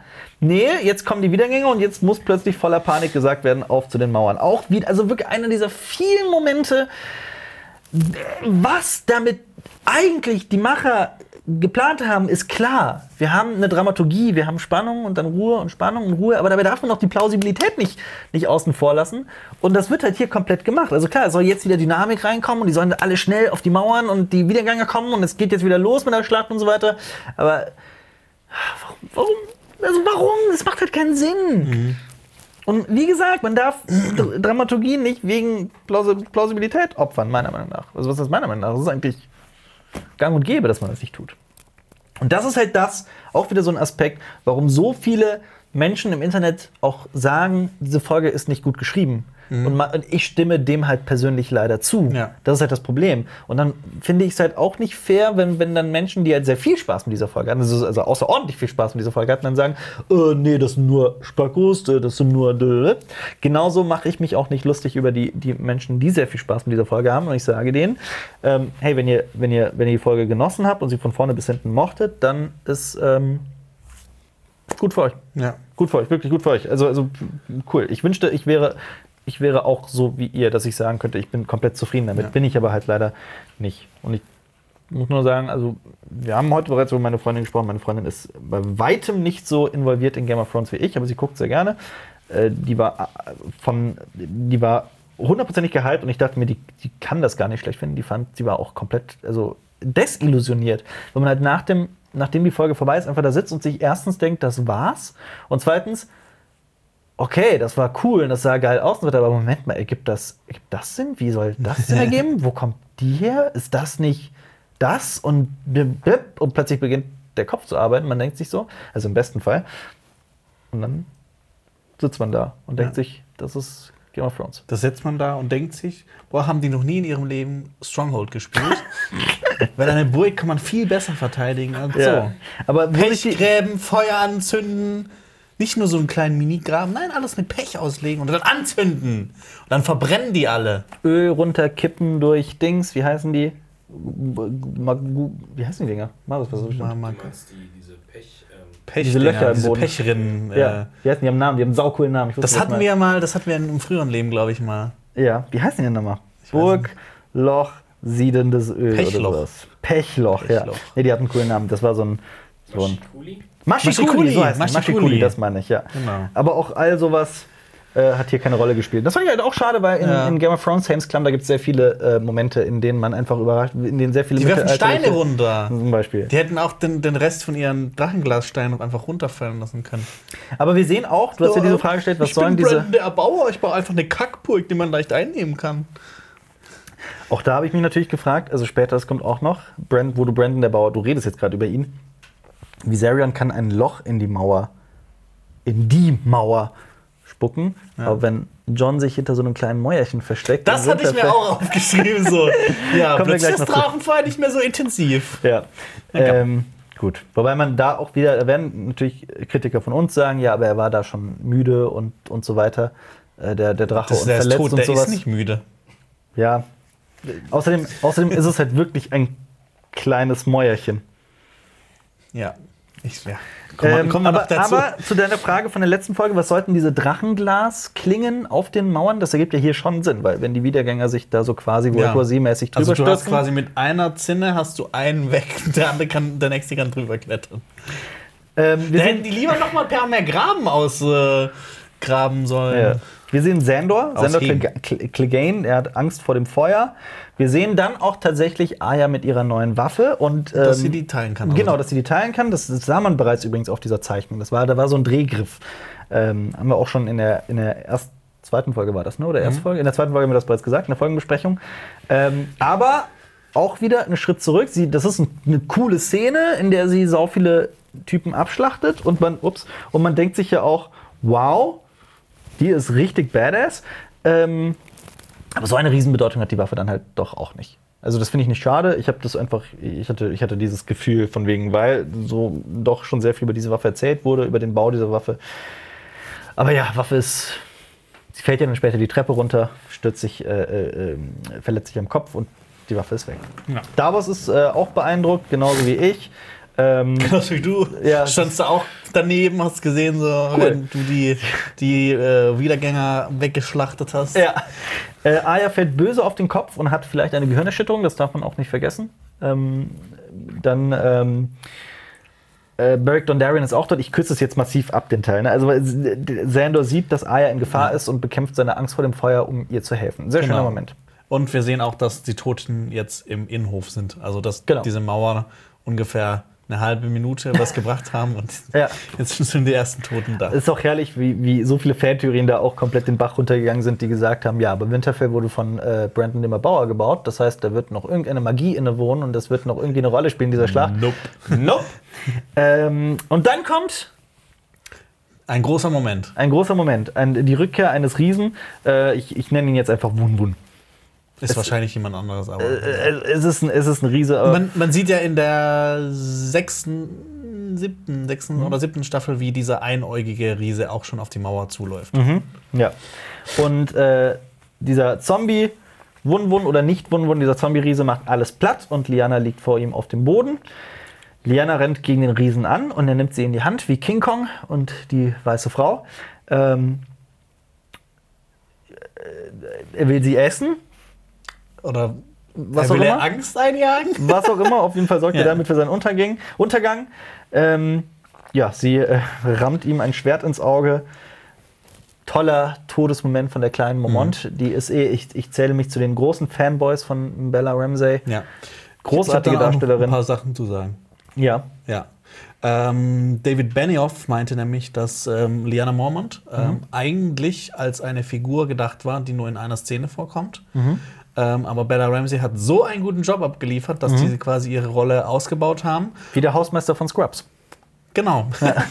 äh, wie der Hausmeister von Scrubs. Und dass sie ihr einen würdigen Tod schenken wollten. Haben sie geschafft. Haben sie geschafft. Und dass das eigentlich so eine Szene gewesen wäre, die hätte man auch rauslassen können, aber das war dann quasi so ein Fanservice. Absolut. Sie ist auch ähm, die erste wichtige Figur, die wir sehen, die später äh, zu einem Wiedergänger wird. Und ähm, hier kommt übrigens die Totale, die ich meinte, die so rausfliegt von dem, von dem Burghof hin zu Viserion. Die, unglaublich. Unfassbar. Ähm, wir sehen die beiden lebenden Drachen über dem Schneesturm. Es ist ein unglaubliches Bild und es kommt quasi zum Tanz der Drachen Das habe ich mir 2.0. aufgeschrieben, ja. Ja. Er- Erinnert sehr an so Bilder, die man auch davon gesehen hat, Ja. wie das äh, ausgesehen hat damals im Tanz Ja. der Drachen. Nur mal kurz zur Erklärung. Es gab einen Bürgerkrieg zwischen den Targaryens und da haben Targaryens gegen Tar Targaryens gekämpft und Drachen gegen Drachen. Genau. Wie zuvor im Freistaat von Valyria, als es ihn noch gab, ähm, wo auch immer wieder herrschende Familien gegeneinander gekämpft haben. Da kann man nur davon ausgehen, dass Drachen wahrscheinlich auch gegeneinander gekämpft haben. Äh, ansonsten, dass mal wirklich Drache gegen Drache gekämpft hat, sah man im Tanz der Drachen, diesem Bürgerkrieg. Und ansonsten jetzt hier, auch wenn natürlich einer der Drachen in diesem Fall untot ist. Yes. Ähm, sie verlieren den Nachtkönig aus den Augen und Aya ist in den Gängen von, wie würdest du es nennen, Richtung Bibliothek. Sie ist in irgendwelchen Gängen, Rittergang. in Rittergängen. ja. Ähm, Das war, wie ich das schon vorhin gesagt habe, das war so ein Moment, wo mich das irgendwie so rausgerissen hat. Also diese ganze Ruhe, diese, diese Schleicheinlagen, das hat mir auch irgendwie alles, das hat mir so ein bisschen das Tempo rausgenommen. Es ging mir so ein bisschen zu lange. Ja, mir ehrlich gesagt auch, aber ich fand es nicht so schlimm wie du. Ich sehe Ja. das, glaube ich, nicht so kritisch. Und ich hatte mich auch gefragt, warum hat die jetzt plötzlich so ultimativ Schiss? Das ist halt die Sache, also du darfst halt diese, diesen, diese Verletzung am Kopf nicht vergessen. Ich, ich habe das mir damit begründet, dass sie eine Art Gehirnerschütterung oder vielleicht sowas hat. Aber Okay. äh, auch da könnte man jetzt argumentieren, seit wann spielen Gehirnerschütterungen eine Rolle in Game of Thrones. ähm, aber trotzdem, so könnte man sich das vielleicht erklären. Ansonsten, furchtlose Aya, naja, aber sie ich, ich kann es ja auch nicht so genau sagen. Auf jeden Fall, sie geht in die Bibliothek.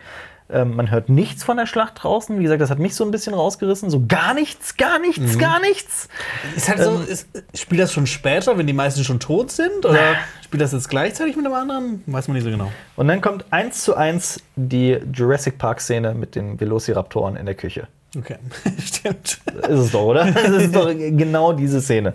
Ähm, wir, wir sehen hier ähm, auch, also ich fand es nämlich auch ein tolles Mittel, wie man sieht, dass sie Angst hat, ist ähm, auch so ein Klassiker, aber hier wunderschön eingesetzt. Ähm, wir haben ein Close-up von ihrem Gesicht Aha. und drum, drumherum ist so eine, so eine, ähm, so eine, äh, eine verzerrte Unschärfe, die sich so ein bisschen nach außen wölbt. Und Das sah echt cool aus, äh, auch wenn das wirklich eine Einstellung ist von, von zwei Sekunden oder sowas.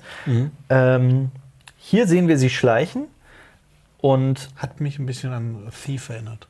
Ja, stimmt, hast recht. Ähm, sorry, sie stößt auf einen Wiedergänger und ähm, interessante Info, kleiner Funfact, so ihre Schritte machen schon Geräusche in, in, hin und wieder. Ähm, Obwohl sie sehr still ist eigentlich. obwohl sie sehr, sehr still ist. Äh, Sie verkriecht sich unter den Tisch und äh, krass, das, das Blut tropft herunter und das ist lauter als ihre Schritte quasi. Ähm, und es ist das Blut, das sie verrät. Ein Wiedergänger findet sie unter dem Tisch, möchte man meinen, aber sie ist da schon wieder weg. Das ist gut geschnitten, es macht Spaß, da mit zuzusehen. Ähm, sie wirft ein Buch zur Ablenkung und sorgt damit für, ein, für Chaos. Damit lockt sie alle Wiedergänger weg, aber So ein klassischer Walking Dead-Moment. Genau. Aber eine killt sie noch. Aya geht dann durch die Tür und schließt sie. Aber das Schließen der Tür haben die Wiedergänger gehört und verfolgen sie. Oder was ist da der? Gibt es da einen anderen Grund dafür, dass, dass durch beide Türen plötzlich die Wiedergänger brechen? Dass die Situation krasser ist. Ja. Äh, ja, und dann rennt sie die durch die Gänge und ja, es ist die Szene aus dem Trailer, die wir kennen. Und äh, unsere Vermutung aus der Trailer-Analyse ist nicht korrekt. Es ist nicht die Krypta. Ja, aber dazu kommen wir jetzt ja wieder. Ja. Ähm, fand ich toll, also von der Umsetzung her, was dann passiert in der Krypta. Man äh, sieht ja nur die Reaktion von den Leuten, man, man hört diesen Schlachtenlärm näher Ja. kommen Ja. und dann plötzlich ist es Wieder still. verschwinden, ja. Ja, also Absolut. dann weiß man, okay, die sind alle tot. Man sieht aber auch noch kurz ein, ein, ein bekanntes Gesicht, nämlich das Mädchen mit dem Scarface, mit dem Narbengesicht. Genau. Man sieht sie in einer kurzen Einstellung. Leider, muss ich sagen, hat sie überhaupt keine Rolle gespielt in dieser Folge. Ja, sie hat nicht mal, nicht mal einen Wiedergänger getötet. sie hat also wirklich äh, nur, man sieht sie nur einmal kurz. Das fand ich schon sehr, sehr schade, weil ich habe die eigentlich ganz schnell ins Herz geschlossen. Ähm, Mal schauen, ob sie überlebt hat. Stimmt. Ist ja auch äh, MIA. Ja, vielleicht spielt sie dann doch noch eine Rolle in den folgenden Folgen. Äh, Tyrion trinkt auch weiter und ja. Barrick und Sandor suchen Arya und ich fand das herrlich witzig. So, sie schleichen sich durch die Gänge, während Barricks Schwert brennt. Absolut kurios. Ähm, ja, und die Wiedergänger stürzen sich auf Arya und Barrick wirft sein Schwert, sein Feuerschwert. Barrick Dondarrion wird am Bein getroffen und es kommt zu einem Hodor-Moment. Er opfert sich und hält den Durchgang, genauso wie einst Hodor die Tür. Aber auch hier die Bildsprache ist sensationell. Die Art und Weise, wie er quasi die Arme ausstreckt, es ist Jesus. Kann man nicht anders sagen. Es ist wie Jesus, wie Jesus, der am Kreuz hängt und sich, und sich quasi für die Lebenden opfert. Und auch genau wie Jesus äh, wiedergebracht wurde von den Toten, quasi wieder auferstanden ist, Barrick halt nur einige Male mehr, ähm, um sich für die Lebenden zu opfern. Ja. Das Ding ist halt auch, dass wer die Zusatzkapitel der Bibel gelesen hat, der weiß auch, dass Jesus ein brennendes Schwert hatte. Ach echt? Ja. Wirklich? Ich wusste das nicht. Hast du nicht Bibel 2 gelesen? Ach so, ich, das war ironisch gemeint. Ich dachte, das wäre. Und jetzt wissen wir eigentlich auch, warum Barrick 5000 Mal wiederbelebt wurde.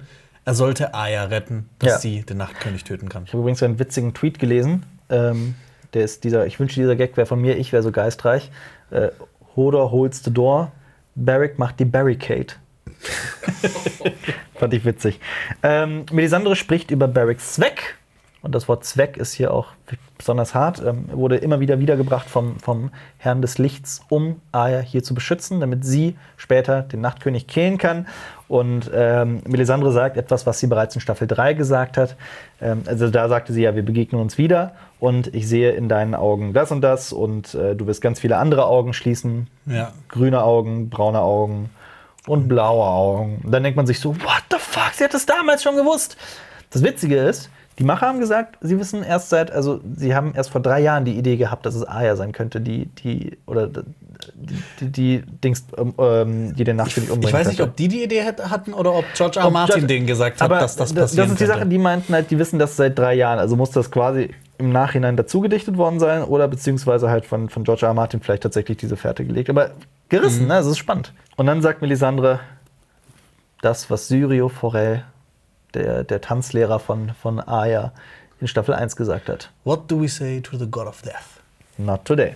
Nicht Und, heute. Ja, genau. Und der Nachtkönig ist ja im Prinzip der God of, Death. Ganz genau. Ähm, ja, da sehen wir auch, vielleicht ist das schon die ganze Handlung an, äh, so ein bisschen auch da, da, das, äh, darauf ausgelegt war, dass Aya den Nachtkönig killt. Mhm. Der Clash im Götterheim, auch da werde ich gleich drauf zukommen, weil ähm, es gibt halt auch wieder die, die, die Menschen, die sagen, ja, aber das wurde ja oft genug vorausgedeutet, dass Aya es ist, der ihn umbringt. Aber da, wie gesagt, da kommen wir noch zu. Auf jeden Fall beginnt der Clash im Götterhain. Götterhain. Äh, die Wiedergänger kommen und die Eisenmänner wehren sich. Viserion fliegt mit dem Nachtkönig auf Winterfell zu und zerstört schon ein bisschen von äh, Winterfell. Genau, dass die weißen Wanderer besser rein können wahrscheinlich. Genau. John kommt ihm zuvor und über dem Götterhain beginnt ein weiterer Kampf Drache gegen Drache. Das sind so Momente, in denen Game of Thrones wirklich nur noch Fantasy ist, aber es ist einfach nur geil. Also wirklich, ist, da sitze ich halt auch wie ein kleines Kind vom Fernseher und denke mir, alter Faller, Eigentlich hätte es noch gefehlt, wenn Beric Dondarrion mit seinem brennenden Schwert auf Drogon reitet oder so. Ja. Ähm, der Dra Nachtkönig hat seinen Speer in der Hand oder nimmt ihn in die Hand und wir wissen ja ganz genau, was dieser Speer kann, denn er hat damit quasi Viserion schon gekillt und äh, auch so ein Moment, der, der eigentlich raffiniert geschrieben ist, weil du kennst diesen Speer, du weißt, was dieser Speer kann und Es wurde sorgt schon halt- etabliert. Du ja, weißt, das was- schon, genau und dadurch ist diese Spannung einfach auf so einem, an so einem Punkt, in dem es einfach nicht mehr krasser geht. Ähm, aber Danny schafft es, den Nachtkönig vom Drachen zu werfen. Mhm. Und Rhaegal beißt sich tief in Viserions Fleisch hinein. Und John stürzt ebenfalls auf Rhaegal ab. Wie gesagt, wir machen hier die Kurzfassung davon. Ne? Und ich habe mich auch gefragt, ist Rhaegal jetzt tot oder ist er nicht tot? Das ist halt auch so, man weiß es nicht so genau, aber gehen wir mal eher davon aus, dass er tot ist. Du hast die Preview nicht gesehen, ne? Genau. Zu der vierten Folge. Dadurch weiß man es quasi. Also es, es muss ja eigentlich alles aufgelöst werden in der nächsten Folge. ja, also das, wer das, tot das, ist und wer nicht tot ist. das, ich sage so von wegen, das, das wird man noch. Herausfinden. Machst du mal Okay. kurz für mich weiter, weil ich will das gerade noch mal hier nachgucken. Genau. Äh, als nächstes ähm, versucht dann ähm, John, nee, nee, Daenerys versucht, den Nachtkönig zu grillen. Und das ist halt dieser kurze Moment, wie bei zum Beispiel bei, Independence Day, wenn die die Atombombe auf das Raumschiff zünden und alles ist so kaputt und Ja. man, man denkt, er ist besiegt, aber es hat ihm nicht mal einen Kratzer verpasst und er grinst einfach nur dumm. Ja. Zu Daenerys so.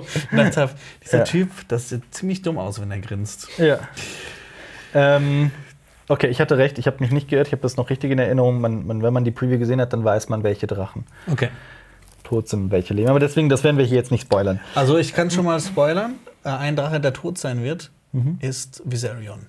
Ja. Weil der stirbt schon in der Folge. ja. ähm, wo waren wir jetzt stehen geblieben, Jonas? Ähm, der Nachtkönig äh, kann nicht durch Drachenfeuer getötet werden. Genau. Und er grinst, Ja. als hätte er eine Persönlichkeit. ja. Da stellt man sich die Frage, hat er eine Persönlichkeit? Ist ja nicht einfach nur der Tod und der Tod hat keine Emotionen, aber anscheinend Anscheinend nicht. doch. Ich, weiß nicht, ich fand es so ein bisschen dämlich. Ja. Das, das sollte so badass wirken. Das ist halt auch, als er, als, als wenn Aya auf ihn schreiend zuspringt und er sie so festhält. Oder wenn er ganz lange vor Bran steht und ihm in die Augen guckt. Das sind halt so, so filmische Momente, wie bei einem Bond-Bösewicht, in dem die sich halt ultra lange angucken und in denen man sich aber, Dragon Ball, in denen man sich aber halt auch die ganze Zeit denkt, so, ja, kill sie doch. Ja. So, du hast die Kraft, ihr einfach die Kehle zuzuschnüren oder sie einfach in Luft zu zerreißen. das wäre so dieser Moment gewesen, wo der Nachtkönig eigentlich seinen Plan verrät. Ganz genau, ganz genau. So, hat es, so fühlt es sich halt an. Aber ähm, gleichzeitig, wenn er doch eine Persönlichkeit hat, sagen wir mal, er hat eine Persönlichkeit und so weiter, dann ist es doch auch enttäuschend, dass man so gar nichts über ihn erfährt. Mit dieser Folge, mit dem er ist tot. Vielleicht wird man ihn sehen noch mal in äh, der The Nachfolgeserie. Long Night The in Long der Night. Spin-off-Serie, genau. Wir werden es nie erfahren. Vielleicht erst da. Ähm, Inzwischen, ich, find, ich fand die Idee irgendwie schon immer blöd, diese Serie umzusetzen. Ich finde dieses Thema. Night? Ich meine, du weißt, was passiert. Das ist irgendwie blöd. ich weiß es nicht. Ich bin da, ich, ich bin da komplett offen. Ich meine, George. R. Martin ist dahinter, deswegen lasse ich mich da gerne überraschen. Ähm, mal abwarten. Ja. würde ich sagen. Aber ja. John sieht den Nachtkönig und nähert sich ihm und man erwartet das, was eigentlich schon lange vorausgedeutet war, nämlich der große Zweikampf zwischen dem Nachtkönig und John. Denn ähm, John ist ja eigentlich, seine, seine, seine, gesamte Lebensgeschichte dreht sich ja um den Kampf zwischen Lebenden und Toten. Er hat die Wildlinge gerettet, er war in der Nachtwache, er war sogar der Lordkommandant und so weiter. Man erwartet, dass er es ist, der gegen den Nachtkönig kämpft. Aber der Nachtkönig ist wieder einmal eine Pussy und flieht vor dem Kampf und weckt stattdessen Leichen um John herum. Ja, aber er hat, der Nachtkönig hat ja auch schon mal gesehen, wie John einen von seinen Kumpels umgebracht hat. Das stimmt, ja. Deshalb, und er weiß ja auch selber wahrscheinlich, dass wenn er stirbt, dass die ganzen Toten auch weg sind. Ja, klar. Ähm, ja, John rennt in Richtung Nachtkönig und muss dann anhalten. Es ist wieder eine ausweglose Situation. Ruhe kehrt auf dem gesamten Schlachtfeld ein. Sämtliche Leichen werden wieder erweckt und selbst Liana Mormont kehrt zurück und auch Ed. Ähm, Und Kono, einer der Dothraki. Ah, okay. Der Nachtkönig zieht weiter und man fragt sich, wie soll John denn da jetzt bitte rauskommen aus dieser heiklen Situation? Und die weißen Wanderer ziehen in Winterfell ein. Ist aber auch so eine Situation, eigentlich hätte John überhaupt keine Chance gegen diesen ganzen Ja. Wiedergänger. Aber der Nachtkönig lässt es irgendwie so ganz ruhig angehen. Keine Ja. Ahnung, ob er ihn leiden lassen will oder sowas. Weißt du, was mir immer Spaß macht in, äh, in, in so Schlachtenfolgen wie äh, dieser hier oder Schlacht der Bastard und sowas? Wenn man, man hat ja meistens, das ist ja auch äh, ganz klar, was hier passiert, es werden immer zwei, irgendwie zwei Seiten kreiert, die ähm, Game of Thrones war nie Herr der Ringe. Es ging nie um den Kampf des reinen Guten gegen das reine, gegen das reine Böse. Könnte man hier argumentieren, dass es doch so ist. Und auch bei der Schlacht der Bastarde war es ja schon relativ klar. Also so von wegen, John ist der nette kleine Bastard, der viel mehr ist, als es den Anschein hat. Und Ramsay Bolton ist der große Sack. Ähm, und man, man ist halt schon für eine Seite und in dem Moment kann man sich, was Spaß macht, das immer wieder in seinem Kopf einfach gut und schlecht. So von wegen, gerade geht die, verläuft die Schlacht gut, gerade schlecht, gerade gut, gerade schlecht, gerade gut, gerade schlecht. Und das, das wechselt halt hier in dieser Folge echt extrem oft miteinander ab. So Sieg und Niederlage, die sich ständig. Wollte ich einfach nur mal so gesagt haben, dass ich manchmal gerne so denke. Aber. Ähm, Weiße Wanderer in Winterfell hattest du gesagt. ne? ja, habe ich gesagt. Wir sind in der Krypta. Genau. Äh, und wer hätte es gedacht? Die sichere Krypta wird unsicher. Die sichere Krypta wird unsicher. In der Krypta wachen tote Starks auf. Und auch hier gab es eine beliebte Theorie, und äh, ich mochte die eigentlich auch, dass äh, die, die, die Starks für die Lebenden kämpfen.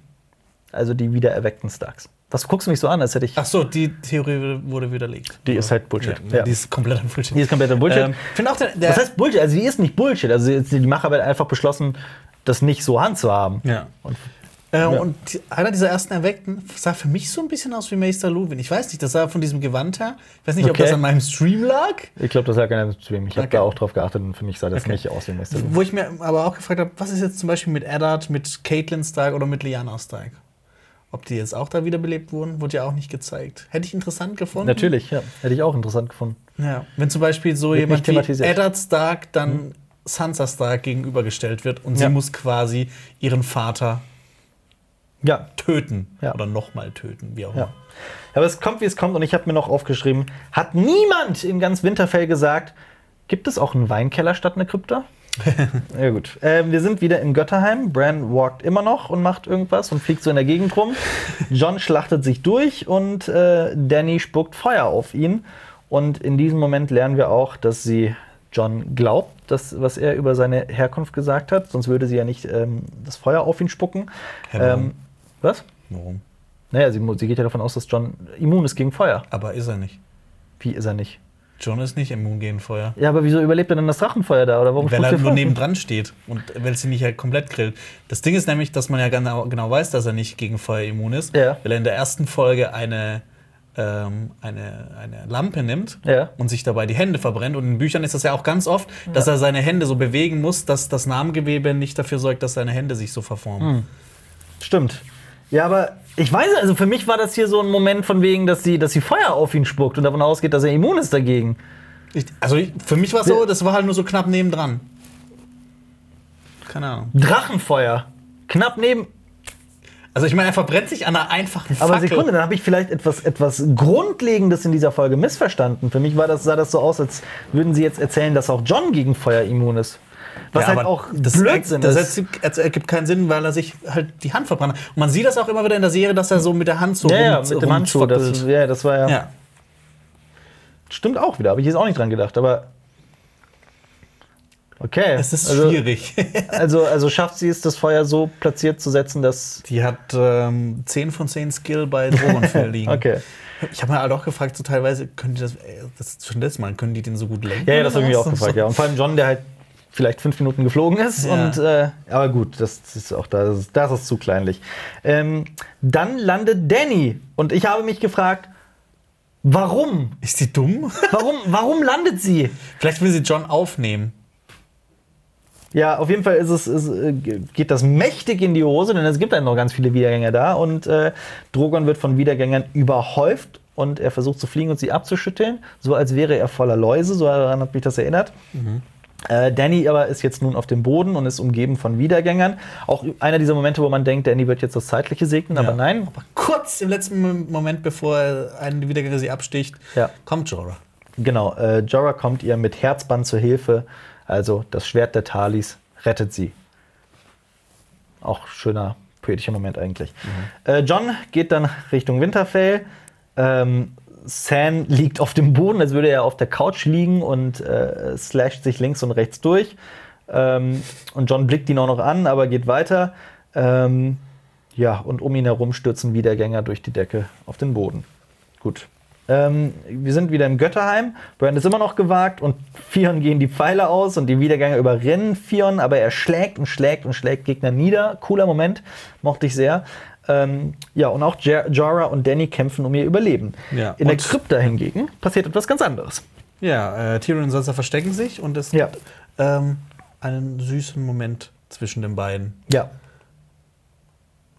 Und wir denken an die Dinge, die hätten sein können, wenn alles anders gekommen wäre. Sansa holt den äh, Dolch von Arya raus und traurige Musik setzt ein.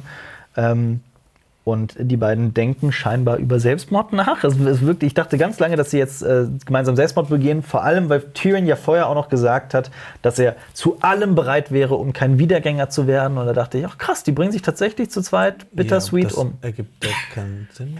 Äh, Wobei doch mit dem Drachenglas. Ja, das ist ja ein Drachenglas-Dolch. Deswegen es würde schon Sinn ergeben, aber sie machen es nicht. Fand ich auch ein bisschen schade, weil ich finde, das wäre auch ein sehr, sehr cooler Moment, krasser Moment geworden, der halt auch typisch Game of Thrones wäre, aber der kommt hier nicht. Äh, dafür ähm, setzt Ramin Javadis himmlische Musik ein und äh, Tyrion küsst Sansas Hand. Und dann kommt ein, eine, eine Sequenz, die ich Ramin Javadis äh, Siegeszug nenne, weil die Musik hier einfach so im Mittelpunkt steht und äh, sogar so gut ist, so habe ich es genannt, das Sounddesign und die Musik in diesen Szenen ist so gut und auch die Kameraarbeit, dass es tatsächlich so ein bisschen von der, von der mäßigen Handlung hinwegtäuscht. Ähm, Viserion zerstört ganz Winterfell und die Schlachtgeräusche werden immer gedämpfter. Ähm, Danny wird von Jorah beschützt und sie schafft es tatsächlich, äh, das fand ich aber auch gut gespielt, sie schafft es, ein Schwert zu schwingen und verteidigt sich gegen Wiedergänger und sie killt quasi so alle die, die Jorah gerade, ne? Also ich fand das nicht irgendwie abwegig. Ich fand Ist das halt cool. auch das erste Mal wirklich, dass sie wirklich auch äh, das Heft in die Hand nimmt Genau. und auch mal was tut. es gibt ja auch äh, Das Heft Beispiel- in die Hand Ja, ja. Es gibt ja auch zum Beispiel so Momente, wie sie in der äh, Arena ist in Marine und da halt auch nur rumsteht und einfach quasi ihren Tod erwartet. Aber jetzt ist es halt so, Mhm. dass sie äh, auch mitkämpft. Ja, das stimmt. Und ähm, ja, was passiert noch? Sansa und Tyrion bringen sich, bringen sich nicht um. Äh, John kämpft ums Überleben. Der Theon- Nachtkönig kommt in den Götterhain. Genau, Fion beschützt den dreiköpfigen Radler. Ähm, Den dritten dreiköpfigen Radler. ja, und in der Krypta schaffen es die Lebenden, sich zu verstecken. Ach ja, genau. Und als Danny noch ein, äh, das Schwert schwingt und sich gegen Wiedergänger wehrt, dachte ich noch an die Zeiten zurück, wo ein einzelner Wiedergänger noch fast Jeor Mormont und äh, John getötet hat. Den, den Bären und den Wolf. Ja, mittlerweile sind die Zeiten eben ganz andere. Und dann Auftritt Weiße Wanderer. Die weißen Wanderer kehren in den Götterhain ein. Jorah wird niedergestreckt.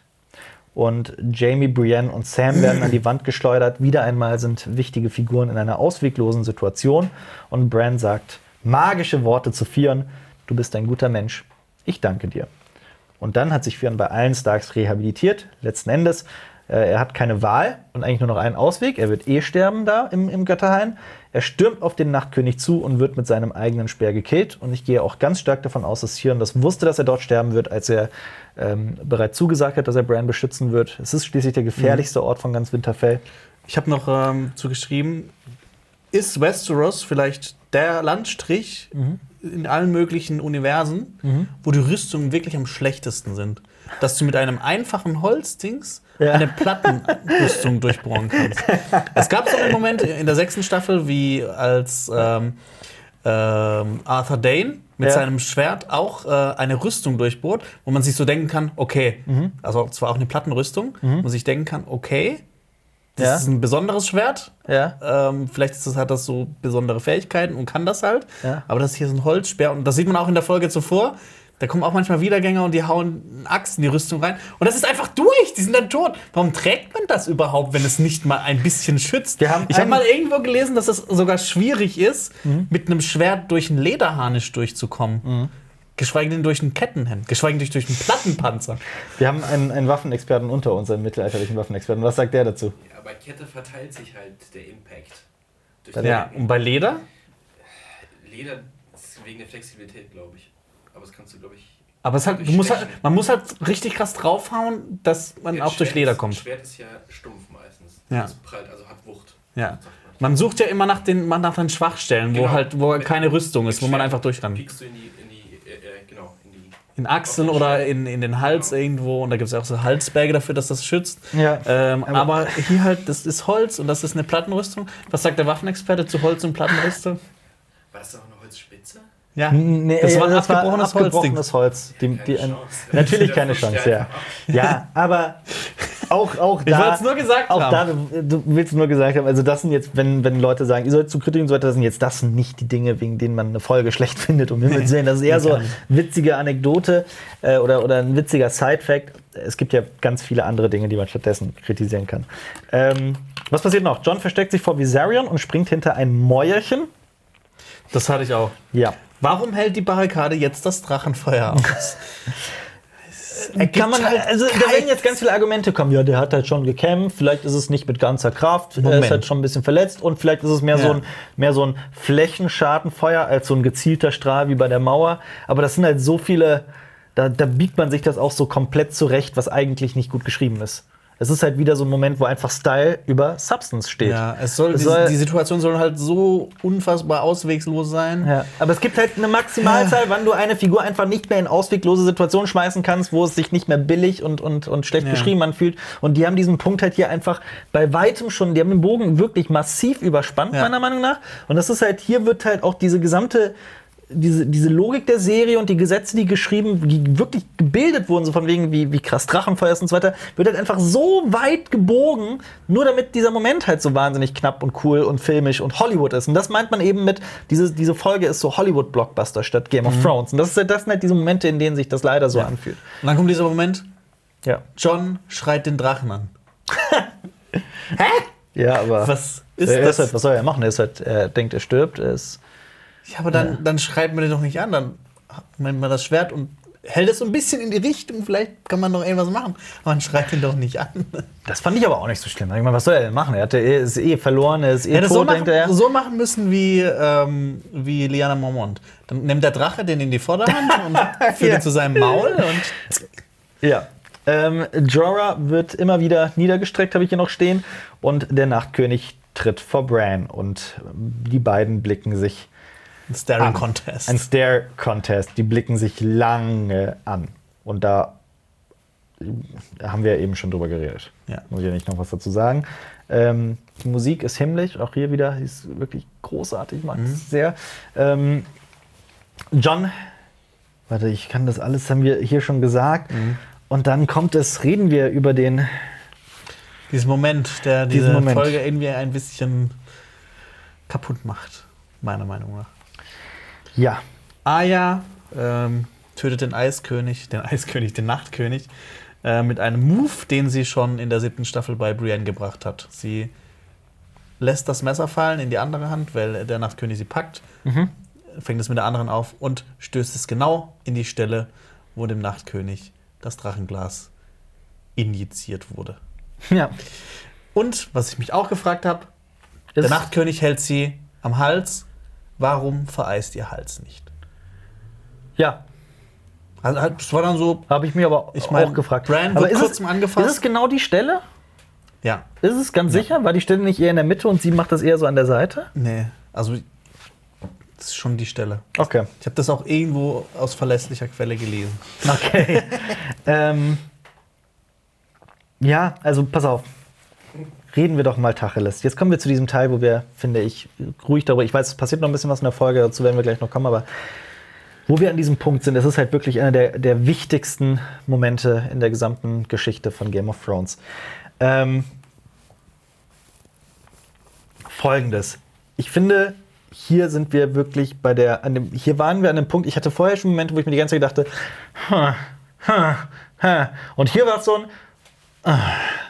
Verstehst du? Also hier war es wirklich der Punkt, wo, wo, ähm, wo der Bogen überspannt war, spätestens hier, also eigentlich schon vorher. Aber ich finde, was diese Folge macht, ist, wir stecken alle wichtigen Figuren in unendlich viele unlösbare Situationen und mit einem Überraschungsmoment, quasi einem Jumpscare, einem Schock, einer Überraschung, kehren wir alles ins Gegenteil um und die Main Characters, alle wichtigen Figuren, überleben. Klar, jetzt kann man sagen, Theon und, und äh, Ed, aber alle wichtigen Figuren überleben. Theon und Ausnahmslos. Ed sind aber auch keine Hauptfiguren. Das sind keine Hauptfiguren, ja. ähm, Ich meine, die haben ja schon alles gemacht, was sie machen hätten können. Also die hätten jetzt auch für den weiteren Verlauf wahrscheinlich nicht viel mehr gebracht. ja. Aber gut, alles okay. Wir bauen die anderen, die weißen Wanderer, bauen wir seit Staffel 1 auf. Seit Es dem Prolog. Seit, Seit dem Prolog. Seit den ersten paar Minuten. Darum geht es in Game of Thrones. Es ist, es ist die wichtigste Bedrohung in, in Game of Thrones. Und vor allem ist es ja auch so, dass Game of Thrones ein wunderschönes Grundmotiv hatte. So, es geht um, um den eisernen Thron. Es geht, es heißt ja auch Game of Thrones, es geht um die, um die, um, es geht immer wieder um Macht, aber es geht auch darum, dass die Macht völlig unwichtig wird und auch wer auf dem Thron sitzt, völlig lächerlich und unwichtig ist, in dem Moment, in dem der personifizierte Tod aus dem Norden angreift. Der Nachtkönig und seine weißen Wanderer. In dem Moment, in dem die kommen, spielt alles in Westeros, was Politik angeht, keine Rolle mehr. Und man, man sitzt da und denkt sich die ganze Zeit, boah, Cersei ist auf der falschen Seite der Geschichte, denn sie äh, kämpft nicht nicht, für ja, die sie Lebenden, sie dagegen. hilft nicht und so weiter. Und das wird dir noch so richtig in den Arsch beißen. Und wie gesagt, es kommen noch drei Folgen, aber jetzt wirkt es so, ja, jetzt ist die Bedrohung bekämpft. Und zwar im Norden werden die sich Geschichten darüber erzählen, aber der Rest der Welt, das ist ja, Norden ist ja nur ein winziger Teil von der Welt, ne, das, Ja. die werden darüber eher lachen oder, oder zumindest das gar nicht so mitbekommen haben. Und ähm, ja, im, im Prinzip hat Cersei alles richtig gemacht. Ja. Sie hat alles richtig gemacht. Man kann ihr nichts vorwerfen. Natürlich ein bisschen hier moralisch verkehrt ist es sicherlich, aber äh, äh, das wird sie nicht jucken. Und im Prinzip hat sie genau das Richtige gemacht. Ähm, wir bauen die anderen wirklich seit Staffel 1 auf und dann mit so einem Cartoon-Moment, also ich will Anime-Moment sagen. Ne, Anime-Moment ist auch nicht fair. Ähm, Cartoon-Moment trifft es, glaube ich, ganz gut. Also diese, dieser coole Move, dieses Dolch fallen lassen und zack rein. In dem Moment ist es einfach zu einfach. Es wird dieser Nachtkönig, diese riesige Bedrohung wird in einem Moment bekämpft. Und jetzt gibt es nicht viele so einfach. Ich finde auch viel zu früh. viel zu früh, Das viel wäre ja zu eigentlich so eine endgültige Bedrohung gewesen. Absolut. Und jetzt können wir über einige Sachen reden. Ja, es wurde vieles angedeutet. Ja, dieser Move, den hat Arya bereits gegen Brienne gemacht in der Folge ähm, Spoils of War war das, glaube ich. Ähm, da hat sie das bereits gegen Brienne gemacht.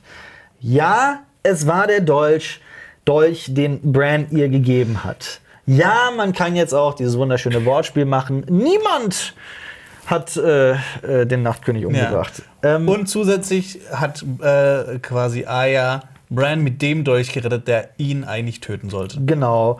Also das Foreshadowing ist eigentlich wieder da. Ähm, und jetzt mal abgesehen davon, ich wüsste eigentlich auch gerne mal von einem Kampfexperten, ob dieser, ob dieser Move so viel Sinn ergibt. Denn eigentlich hatte der Nachtkönig alle Zeit, sich Platz zu machen. Deswegen fühlt sich das halt auch so konstruiert an. So Ja, vor allem, er vereist ja mit seinen Händen Ja. Menschen. Ähm, Gibt das dann überhaupt noch, kann man das überhaupt noch fallen lassen? Sind dann nicht ihre Nervenverbindungen schon weg? Ja. Äh, und, hier ist, und hier ist die Sache, dass, dass alle Theorien und alle Vermutungen, die wir auch angestellt haben und alle Vermutungen, die irgendwelche Menschen im Internet angestellt haben, dass die alle falsch sind, das ist völlig in Ordnung. Das ist, darum geht es nicht. Das ist nicht der Punkt. Das ist nicht das, was, was einem hieran nicht gefällt. Nimm zum Beispiel mal als Gegenbeispiel die Schlacht der Bastarde. Da lief auch alles anders, als ich persönlich es vorher erwartet habe. Also ich hatte da auch viele Vermutungen weiter und es kam alles anders. Aber die Folge war halt so gut geschrieben, so vielschichtig und so mitreißend. Und da war es halt Style und Substance, um das wieder in, mit den Worten zu sagen. Und deswegen findet man auch im Internet eigentlich keine zweite Meinung über diese Folge. Die Schlacht der Bastarde war sensationell, war ein Meisterwerk, war fantastisch, war großartig und da streitet man sich nicht. Aber jetzt diese Folge ist wirklich gestern erschienen, in dem, also vorgestern, wenn diese Folgenbesprechung rauskommt. Ähm, und jetzt schon nehmen die Diskussionen im Internet und so weiter kein Ende. Und es wird unfassbar viel darüber diskutiert. Ich finde aber auch, also ich, ich habe das schon in der äh, letzten, in unserem früheren Leben gesagt, ähm, in der Folgenbesprechung, dass ich dieses System einfach so unglaublich dämlich finde. Welches Mit System? diesem, du tötest den Anführer und alle anderen sind auch weg. Das das macht halt, das macht es viel zu einfach für alles. Bedrohung, genau das ja, ist es. das ist halt Star ist- Wars Episode 1. Du zerstörst das äh, Ja. Hauptschiff der Handelsföderation und dann Ja. sind alle Druiden ausgeschaltet. Das ist halt, ich, ich finde, das ist viel zu einfach gemacht. Ich hätte, mich, ich hätte mich eher gefreut, wenn der Nachtkönig noch ein bisschen weiter als Winterfell gekommen wäre. Ja. Bis so ein bisschen anderen Leuten noch den Schrecken eingejagt hätte. Ja, ja. Äh, aber es wird halt quasi wie so ein Shortcut. dass man das jetzt beenden genau kann. das ist. Genau das ist es. Ist. Deswegen fühlt es sich halt, äh, ich benutze gerne das Wort antiklimaktisch. Das heißt, ähm, was ist antiklimaktisch auf Deutsch am ehesten? Wie kann man es am besten äh, umschreiben? Der, Wenn Spannung aufgebaut wird, beziehungsweise wenn Spannung eben nicht aufgebaut wird, wenn es auf einen Schlag vorbei ist. also die Erwartungshaltung wird so gemacht, dass Spannung aufgebaut wird, dass bis zum Höhepunkt kommt. Genau. aber Es wird vorher unterbrochen. Genau. Und, und deswegen, und, und Antiklimaktik, also nur, äh, wie ich darauf kam, war, ich habe diese Folge gesehen.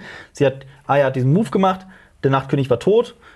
Und ich saß da und dachte mir, das war's? Fragezeichen. Und gerade wenn der Nachtkönig vor Bran steht, wartet man eigentlich in irgendeiner Weise, dass endlich, und das war der perfekte Moment dafür, die Fähigkeiten und das Wesen von dem dreiäugigen Radler Raben eine, eine Rolle spielen. Dass es jetzt endlich mal darum geht, dass es in irgendeiner Weise einen telepathischen, einen, einen bildlichen, einen vielleicht sogar explosiven und philosophischen Austausch bekommt. Dass es, dass, es, dass es irgendeinen Sinn hat, irgendeine Bedeutung, dieser gesamte Kampf. Aber nein, es ist halt so ein cooler Move, der ihn platt macht. Und dann kann man natürlich jetzt noch drüber reden, wo kommt Aya eigentlich her? Ne? Also wie hat sie sich da angeschlichen und so weiter? Es war doch umgeben von Weißmann, aber gut, die kann das halt, sie ist halt eine krasse Assassinin.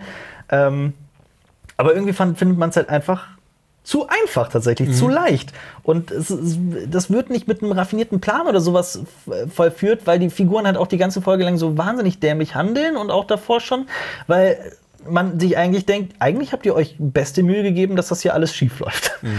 Ähm, ja, also ich fand das, ich fand, dass, dass diese komplexe Handlung, die sich seit acht Jahren aufbaut und hier einen symbolischen Höhepunkt hätte finden können, dass es sich da einfach zu leicht gemacht wird. Ja. Mit Aya macht das. Zack.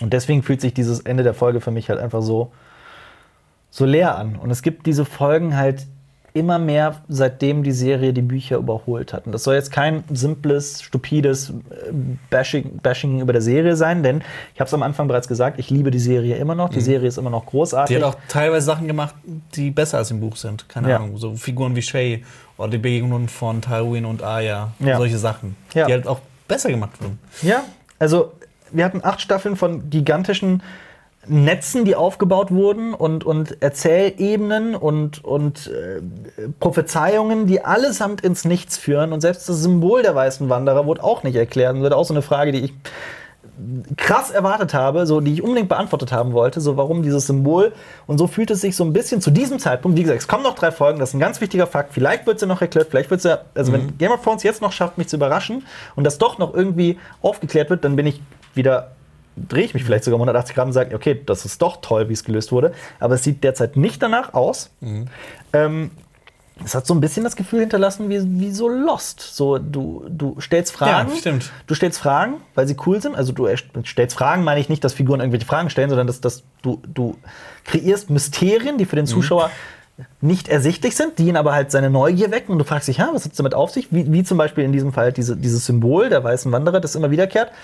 Und Lost macht halt diesen gigantischen Fehler, das alles nicht aufzuklären. Und stellt stattdessen einfach zehn neue Fragen, statt eine offene Frage irgendwie aufzulösen. Und hier ist es ja ähnlich. Also hier ist es ja auch, hier, zack, deswegen, es fühlt sich an wie eine Abkürzung. Das ist zu leicht, zu einfach. Das finde ich auch. Falls ihr euch übrigens wundert, warum in dieser Folgenbesprechung, falls ihr zuguckt, dort ein paar Schnitte sind, das liegt immer wieder am Hund. Der, ach, das ist ein Hund. Ähm, wir sind gerade auch an einem Punkt, wo ich wirklich vorsichtig sein muss, denn ich trete vielen Leuten auf den Schlips, das ist mir bewusst. Aber ich. Nehmen wir Melisandre als Beispiel. Was hat sie gemacht? Sie ist in diese Schlacht zurückgekehrt aus dem Nichts und ich will nicht sagen, dass es sich für mich direkt am Anfang anfühlte wie Deus Ex Machina. Ich will das nicht sagen, aber in dem Moment, in dem man sagt, ich will nicht sagen das, dann sagt man es doch. Und deswegen sage ich ganz offen raus, es fühlt sich an wie so ein Deus Ex Machina-Moment. Also das Problem wird einfach mit einer aus dem Nichts irgendwie gelöst. Aber im Endeffekt, sie macht ja auch nichts in dieser Schlacht. Was macht sie? Sie Sie holt einmal ein paar wertvolle Sekunden, mit dem. also vielleicht ein paar Minuten, mit, wenn sie den Graben anzündet. Ja. Und vielleicht haben die Dothraki durch die Feuerschwerter 17. 100 Tote mehr getötet. Aber hey, sie hat den Dothraki Lampen gegeben und sie hat äh, den, den Zuschauer das Ganze ein bisschen Ja, aufgeht. sie hat die Folge schöner gemacht. Im Prinzip hat sie Aya an die Worte von Sirio erinnert. Ähm, Also, wobei aber Melisandre hat eigentlich in der Folge mehr gemacht als alle anderen. also Brian vor allem, ja. ähm, Also, ja, es ist mir schon klar, dass, dass ich finde, diese Folge ist ein Schlag ins Gesicht für alle, die die Komplexität von Game of Thrones lieben. Ich sag's ganz offen raus, weil dieser Moment, in dem Arya den Nachtkönig tötet, wenn man sich auch die Begründung ansieht, warum das so ist, und so fühlt es sich halt auch die ganze Zeit an. Ich meine, klar, so von wegen, alles, was ich eben gesagt habe, von wegen, äh, äh, der Dolch ist bedeutsam und das, was Melisandre gesagt hat und dass man bereits in Folge 2 oder 1, wenn sich John und Arya treffen und sie sich bereits im Götterhain anschleicht, dass das auch schon so ein Foreshadowing ist. Ähm, klar wurde, diese, wurde all diese, diese, diese Fährten gelegt, aber im Endeffekt ist der, ist der Gedanke dahinter, oh, ein kleines Mädchen bringt, äh, ne, bringt, den, bringt den Nachtkönig um. Und das war halt auch der, der, der, die Intention von den Showrunnern, das, das erfahren wir in, in Behind-the-Scenes-Material. Also die sagen es Ja. offen raus. Und genau so, also ich hatte diesen Gedanken schon davor und dann bestätigen die das auch noch, was das Ganze halt noch schlimmer macht. Und so fühlt es sich halt auch an, dass, dass eigentlich diese gesamte Handlung um Leben, diese Personifikation von, von Tod gegen Leben. Warte, ich habe es hier in einem Satz ausgedrückt. Ich muss das, bevor ich mich jetzt hier wieder in, irgendwie verrenne. In einem Satz. In acht Staffeln, in denen, also acht Staffeln, in denen ein symbolischer Kampf zwischen dem Tod und dem Leben aufgebauscht wird, erzählt wird, konstruiert wird, in einer Welt, in der Macht über alles zählt, aber Macht in den Hintergrund rückt, wenn die Toten nach Jahrtausenden aus dem vereisten Norden angreifen. All das wird heruntergebrochen auf einen Moment, in dem eine besonders gute Assassinin einen Dolch cool fallen lässt und mit einem Stich alles gerade rückt, damit sich alle wieder auf den Kampf um den Thron konzentrieren können, damit in der Zukunft wieder alle über die Nachtkönig-Märchen aus dem Norden lachen. Ja. Ne? Ja. Ist doch, kann man, also, wir haben immer wieder gesagt, und das, das habe ich geliebt an Game of Thrones, ähm, Game of Thrones wäre niemals so doof, einfach der Nachtkönig wird bekämpft und dann geht es um den Kampf um den Eisernen Thron und Cersei, die wahre Bedrohung, wird bekämpft und dann sitzt jemand auf dem Thron. Klar, es gibt noch drei Folgen, aber es sieht gerade alles danach aus, als würde das so enden. Und dieses Gefühl ist Nicht gut. nicht gut. Es ist sehr enttäuschend. Ist halt irgendwie auf der ganzen Serie nicht würdig. Es ist der ganzen Serie würdig. Wenn es jetzt doch anders kommt. Aber das ist, ich meine, sind wir mal ehrlich, der Nachtkönig ist tot, der ist Geschichte. Das wird jetzt nicht nochmal in irgendeiner Weise neu aufgerollt. Und ich verstehe auch den Gedanken dahinter. Zum Beispiel so von wegen, die Serie ist Game of Thrones und die wahre Bedrohung sind die Menschen. Aber das wurde halt bisher die ganze Zeit anders erzählt. Und das hat sich richtig angefühlt. Dieses, die wahre Bedrohung ist der, ist der personifizierte Tod. Wenn es um Leben und Tod geht, dann spielt die Politik überhaupt keine Rolle mehr und so weiter. Ja, gut.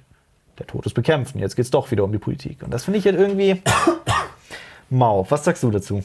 Ja. Einfach nur, einfach Ja, soll ich denn? Du hast ja schon alles dazu gesagt eigentlich. Ja. Ähm, gleichzeitig kann man aber halt auch ähm, ein ganz großes Lob an Ramin Javadi aussprechen. Den, den, wie gesagt, den möchte ich hier auch nochmal hervorheben. Oder auch ähm, die gesamte Bildsprache der Folge, die war halt teilweise auch großartig. Wie gesagt, wenn auch sehr dunkel. Ähm, Kameraarbeit. Toll. Teilweise. Vielleicht, vielleicht ist die Folge, vielleicht um das mal zu sagen, so abschließend irgendwie, die Folge ist nicht so schlecht, wie manche sich schlecht reden, wie ich zum Beispiel. So eine Katastrophe oder miserabel ist sie ganz sicher nicht. Ich finde das oder so von wegen, oh, Game of Thrones ist jetzt gestorben für mich. Ich finde, das ist zu hart. Ich finde, Game of Thrones ist immer noch Game of Thrones und immer noch eine tolle Serie. Aber halt, meiner Meinung nach ist diese Folge auch nicht so gut, wie viele Leute halt sie dann im Gegensatz dazu darstellen. So von wegen, oh, ihr seid doch alle nur dumme Nerds, bla bla bla, was weiß ich. Nee, also ich finde, man kann sehr, sehr viel zu Recht kritisieren an dieser Folge. Und ich habe noch ein paar offene Fragen. Ähm, was, heißt, was heißt offene Fragen? So, so Anmerkungen und offene Fragen, nehmen wir es mal so. Also wir haben ja noch zu der Folge eigentlich, äh, Jorah stirbt noch. Das Witzige ist, ich habe in Klammern geschrieben, Haus Mormont ausgestorben. Und mein Tablet hat das jetzt das Wort Mormont markiert und will mir ähm, zwei ähm, Ja? Autokorrektursachen anbieten. Was denn? Und zwar Mormonen ja. Und Norm-Interview. Also das Haus Norman-Interview ist ausgestorben. Das Haus Mormon ist ausgestorben. weißt du, welches, welches Haus auch kurz vor dem Aussterben ist? Welches? Das Haus Craster. Denn die sind ja jetzt auch alle tot. Die Babys vom Craster. Ach so, stimmt. Aber Die- es, gibt, die- es gibt noch Gilly. Es gibt noch Gilly und, und ihren Sohn, aber ähm, Gillys Familie ist quasi gestorben mit den Aber weißen guck mal, wenn jetzt Gilly noch, wenn ihr Sohn volljährig ist, mit ihm schläft, kann sie eigentlich so diese Linie weiterführen. Ja. Diese, diese, die Blutreinheit. Oh, herrlich. Äh, Das wird dann- so ein Ehekrach zwischen Craster und Gilly, äh, Ja. nein, zwischen äh, Sam und Gilly. Ja. Und Sam gründet deshalb die neue Nachtwache und lässt niemanden mehr durch. Und Ja. äh, Gilly gründet die neuen Wildlinge. Ja. Ähm, Warum überlebt Jamie mit einer Hand? Warum überlebt Davos, der überhaupt keine Kampferfahrung hat? Wo war eigentlich Bronson Royce? Ähm, was war das für ein dämlicher Plan von wegen, wir packen die Dothraki und die Unbefleckten nach vorne? Stichwort Operation menschlicher Schild aus South Park. So, alle, die nicht weiß sind, so die Nahostler, die Dothraki, Die, auf- müssen da bleiben, die- das verteidigen. Die anderen dürfen sich zurückziehen. ja. Und die Unbefleckten, die Schwarzen, Oh die müssen quasi alle in die Mitte nach vorne. Was ist mit Ghost? MIA. Wieso überlebt eigentlich auch Daenerys, die noch nie fürs, fürs Kämpfen wirklich bekannt war? Ähm, wieso gibt es so viel Plot-Armor? Plot-Armor heißt ja, dass Figuren nicht sterben, weil sie halt, weil, der, weil sie wichtig für den Plot sind und da, dass dafür halt auch komplett auf die Plausi Plausibilität und so weiter verzichtet wird. Das wird hier massiv. Ähm, Warum kommt niemand auf die Idee, dass die Krypta ein blöder Ort zum Verstecken sein könnte? Was macht Bran die ganze Zeit? Wieso kann Viserion die Mauer schmelzen, aber nicht diese kleine, dieses Mäuerchen? Äh, ja. Ja. Ich überlege gerade noch, ob ich hier noch irgendwas stehen habe. Wir sind sehr viel kreuz und quer gemacht heute. Ja, das tut uns leid, aber das ist bei dieser Folge halt auch sehr schwierig. Ja. Diese Folge macht es einem nicht einfach. Nee. Ähm, hier ist der, ich habe noch aufgeschrieben, hier ist der Triumph über den Nachtkönig ein plumper Überraschungseffekt. Und deswegen fühlt sich das enttäuschend an. Ähm, ich habe kurz noch mal geguckt, ob ich, ob ich noch was habe. Und ja, ich habe ja bereits angedeutet, dass ich noch über diese Bran ist der Herr des Lichts-Theorie äh, sprechen wollte. Und ähm, ich nenne sie eher Bran hat den Masterplan-Theorie. Ähm, die ist eigentlich, die ist nicht so direkt so hirnrissig, wie man denkt, aber die besagt eben, dass Bran mit seinen Fähigkeiten entweder Relor ist oder als Relor agiert oder vielleicht mit Relor, also dem Herrn des Lichts, äh, zusammenarbeitet und zum Teil sogar durch Melisandre hindurchwirkt. Das ist jetzt Bullshit, weil die Serie das noch nie in irgendeiner Weise angedeutet hat und auch der dreieugige Rabe oder der dreiköpfige Radler oder der dritte, die dritte Krähe nichts mit Relor zu tun hat. Ähm, aber es gibt ja viele Menschen, die sich das damit irgendwie gut reden, dieses, dieses, dieses Ende. Also so, dass zum Beispiel der. Also ein, ein Aspekt dieser Theorie ist halt zum Beispiel, dass der, dass der, so wie der Nachtkönig Wiedergänger erweckt, dass eben auch der Herr des Lichts ähm, Wiedergänger erwecken kann, die aber fürs Leben kämpfen, so als äh, Symbol des Feuers, ne? wie zum Beispiel Beric Dondarrion oder auch Jon Snow, vielleicht ja sogar irgendwie im Geheimen auch der Hund. Und es gibt die Theorie, dass Bran im Prinzip all das geplant hat oder beziehungsweise gemacht hat. Ähm, das Problem ist, die Macher haben quasi schon gesagt, dass das Quatsch ist durch die Blume hindurch. Und das noch größere Problem ist, wenn man sich solche Theorien zurechtlegt, um die Handlung der Show komplexer und interessanter zu machen, als sie gerade ist, dann sorgt man eigentlich nur dafür, dass man mit jeder kommenden Folge noch viel größer, noch viel schlimmer enttäuscht wird. Und ja, ich meine, die Macher haben bereits gesagt, sie haben sich für Aya entschieden, weil es eine Überraschung ist. Und ich finde, wenn das der einzige Grund ist, dann ist das halt einfach zu wenig. Hoppla. Ich habe jetzt übrigens hier noch, äh, wir haben äh, eine Umfrage gemacht auf unseren Social Media Kanälen, wie die Leute die Folge fanden. Die habe ich gesehen. Aber ich will auch dazu sagen, die kam direkt nach der Folge. Ne? Also ich weiß, also noch gestern. Ich würde mal gerne wissen, wie, das, wie, die, wie die Meinung ist, wenn sich jetzt noch mal ein bisschen Zeit drüber Ja. gelegt hat. die Leute in unserer Folgenbesprechung geguckt haben, denken Ich glaub- so, oh, stimmt. Ich glaube, die, wird- ich glaub, die wird ein bisschen Hate Ja, ist aber okay. Äh, genau, auf äh, Facebook äh, fanden 87% die äh, Folge äh, top und 13% die Folge flop. Kurze Erklärung. Ich würde sie halt auch nicht um. Also gut und schlecht ist halt sehr verallgemeinernd. Also nur weil 83 oder 87 Prozent oder wie viel das jetzt auch war, irgendwie sagen, das ist gut, heißt das nicht, dass sie das alle ohne jegliche Kritik gut finden. Aber finde, wie gesagt, eine schlechte Game of Thrones Folge ist immer noch irgendwo Ja. im Bereich gut einzuordnen. Ähm, auf Twitter gab es die Noten 1 bis 4 äh, oder schlechter. Äh, 4 oder schlechter, 8%, 3 11%, 2 25%, 1 56%. 56 Prozent haben der Folge eine 1 gegeben. Ja. Okay. Ja. Das überrascht mich. Und auf Würde ich ja äh, nicht zustimmen. YouTube Community-Funktion sieht es ähnlich aus. Ein, äh, also eine 1 ist 59 Prozent, eine 2 ist 22 Prozent, eine 3 10, 4, 5 sind zusammen 8 Prozent. Ja. Niederschmetternde Zahlen. ich Ja. kann es ich kann's ja nicht nachvollziehen. Okay. Kannst du das nachvollziehen? Sag, das, das ist dein Kommentar dazu. Ich weiß es nicht, keine Ahnung. Vielleicht sind wir viel zu tief drin in der ganzen Chose. Ja. ja, aber wie gesagt, das meinte ich mit Schlag ins Gesicht für all die die Komplexität der Folge lieben, weil hier wird alles massivst vereinfacht und irgendwie der, der, der einfachste Weg gewählt, finde ich. Ja, ich bin Ähm, durch. Ich bin auch durch. Ich, ich kann von mir aus jetzt auch einfach mich ins Bett legen. Und äh, ihr solltet aber in der Zeit, in der ich mich jetzt ausruhe, oder Jonas und ich uns ausruhen, solltet ihr unsere World of Westeros Playlist angucken als Beispiel. Oder auch hier irgendein anderes Video von Kollegen bei Funk. Wir verlinken euch das im Video. Und danke, dass ihr zugehört habt, wieder einmal. Aber natürlich wird es auch in den nächsten drei Folgen mit diesen Folgenbesprechungen weitergehen. Und die werden hoffentlich wieder so lang. Und äh, Fun Fact: bei der nächsten bin ich sogar schon 30. Ich nicht. Also bis zum, bis zum nächsten Mal. Macht's gut. Auf Wiedersehen. Vala Morgulis. Vale do Heres. Das war ein Podcast von Funk.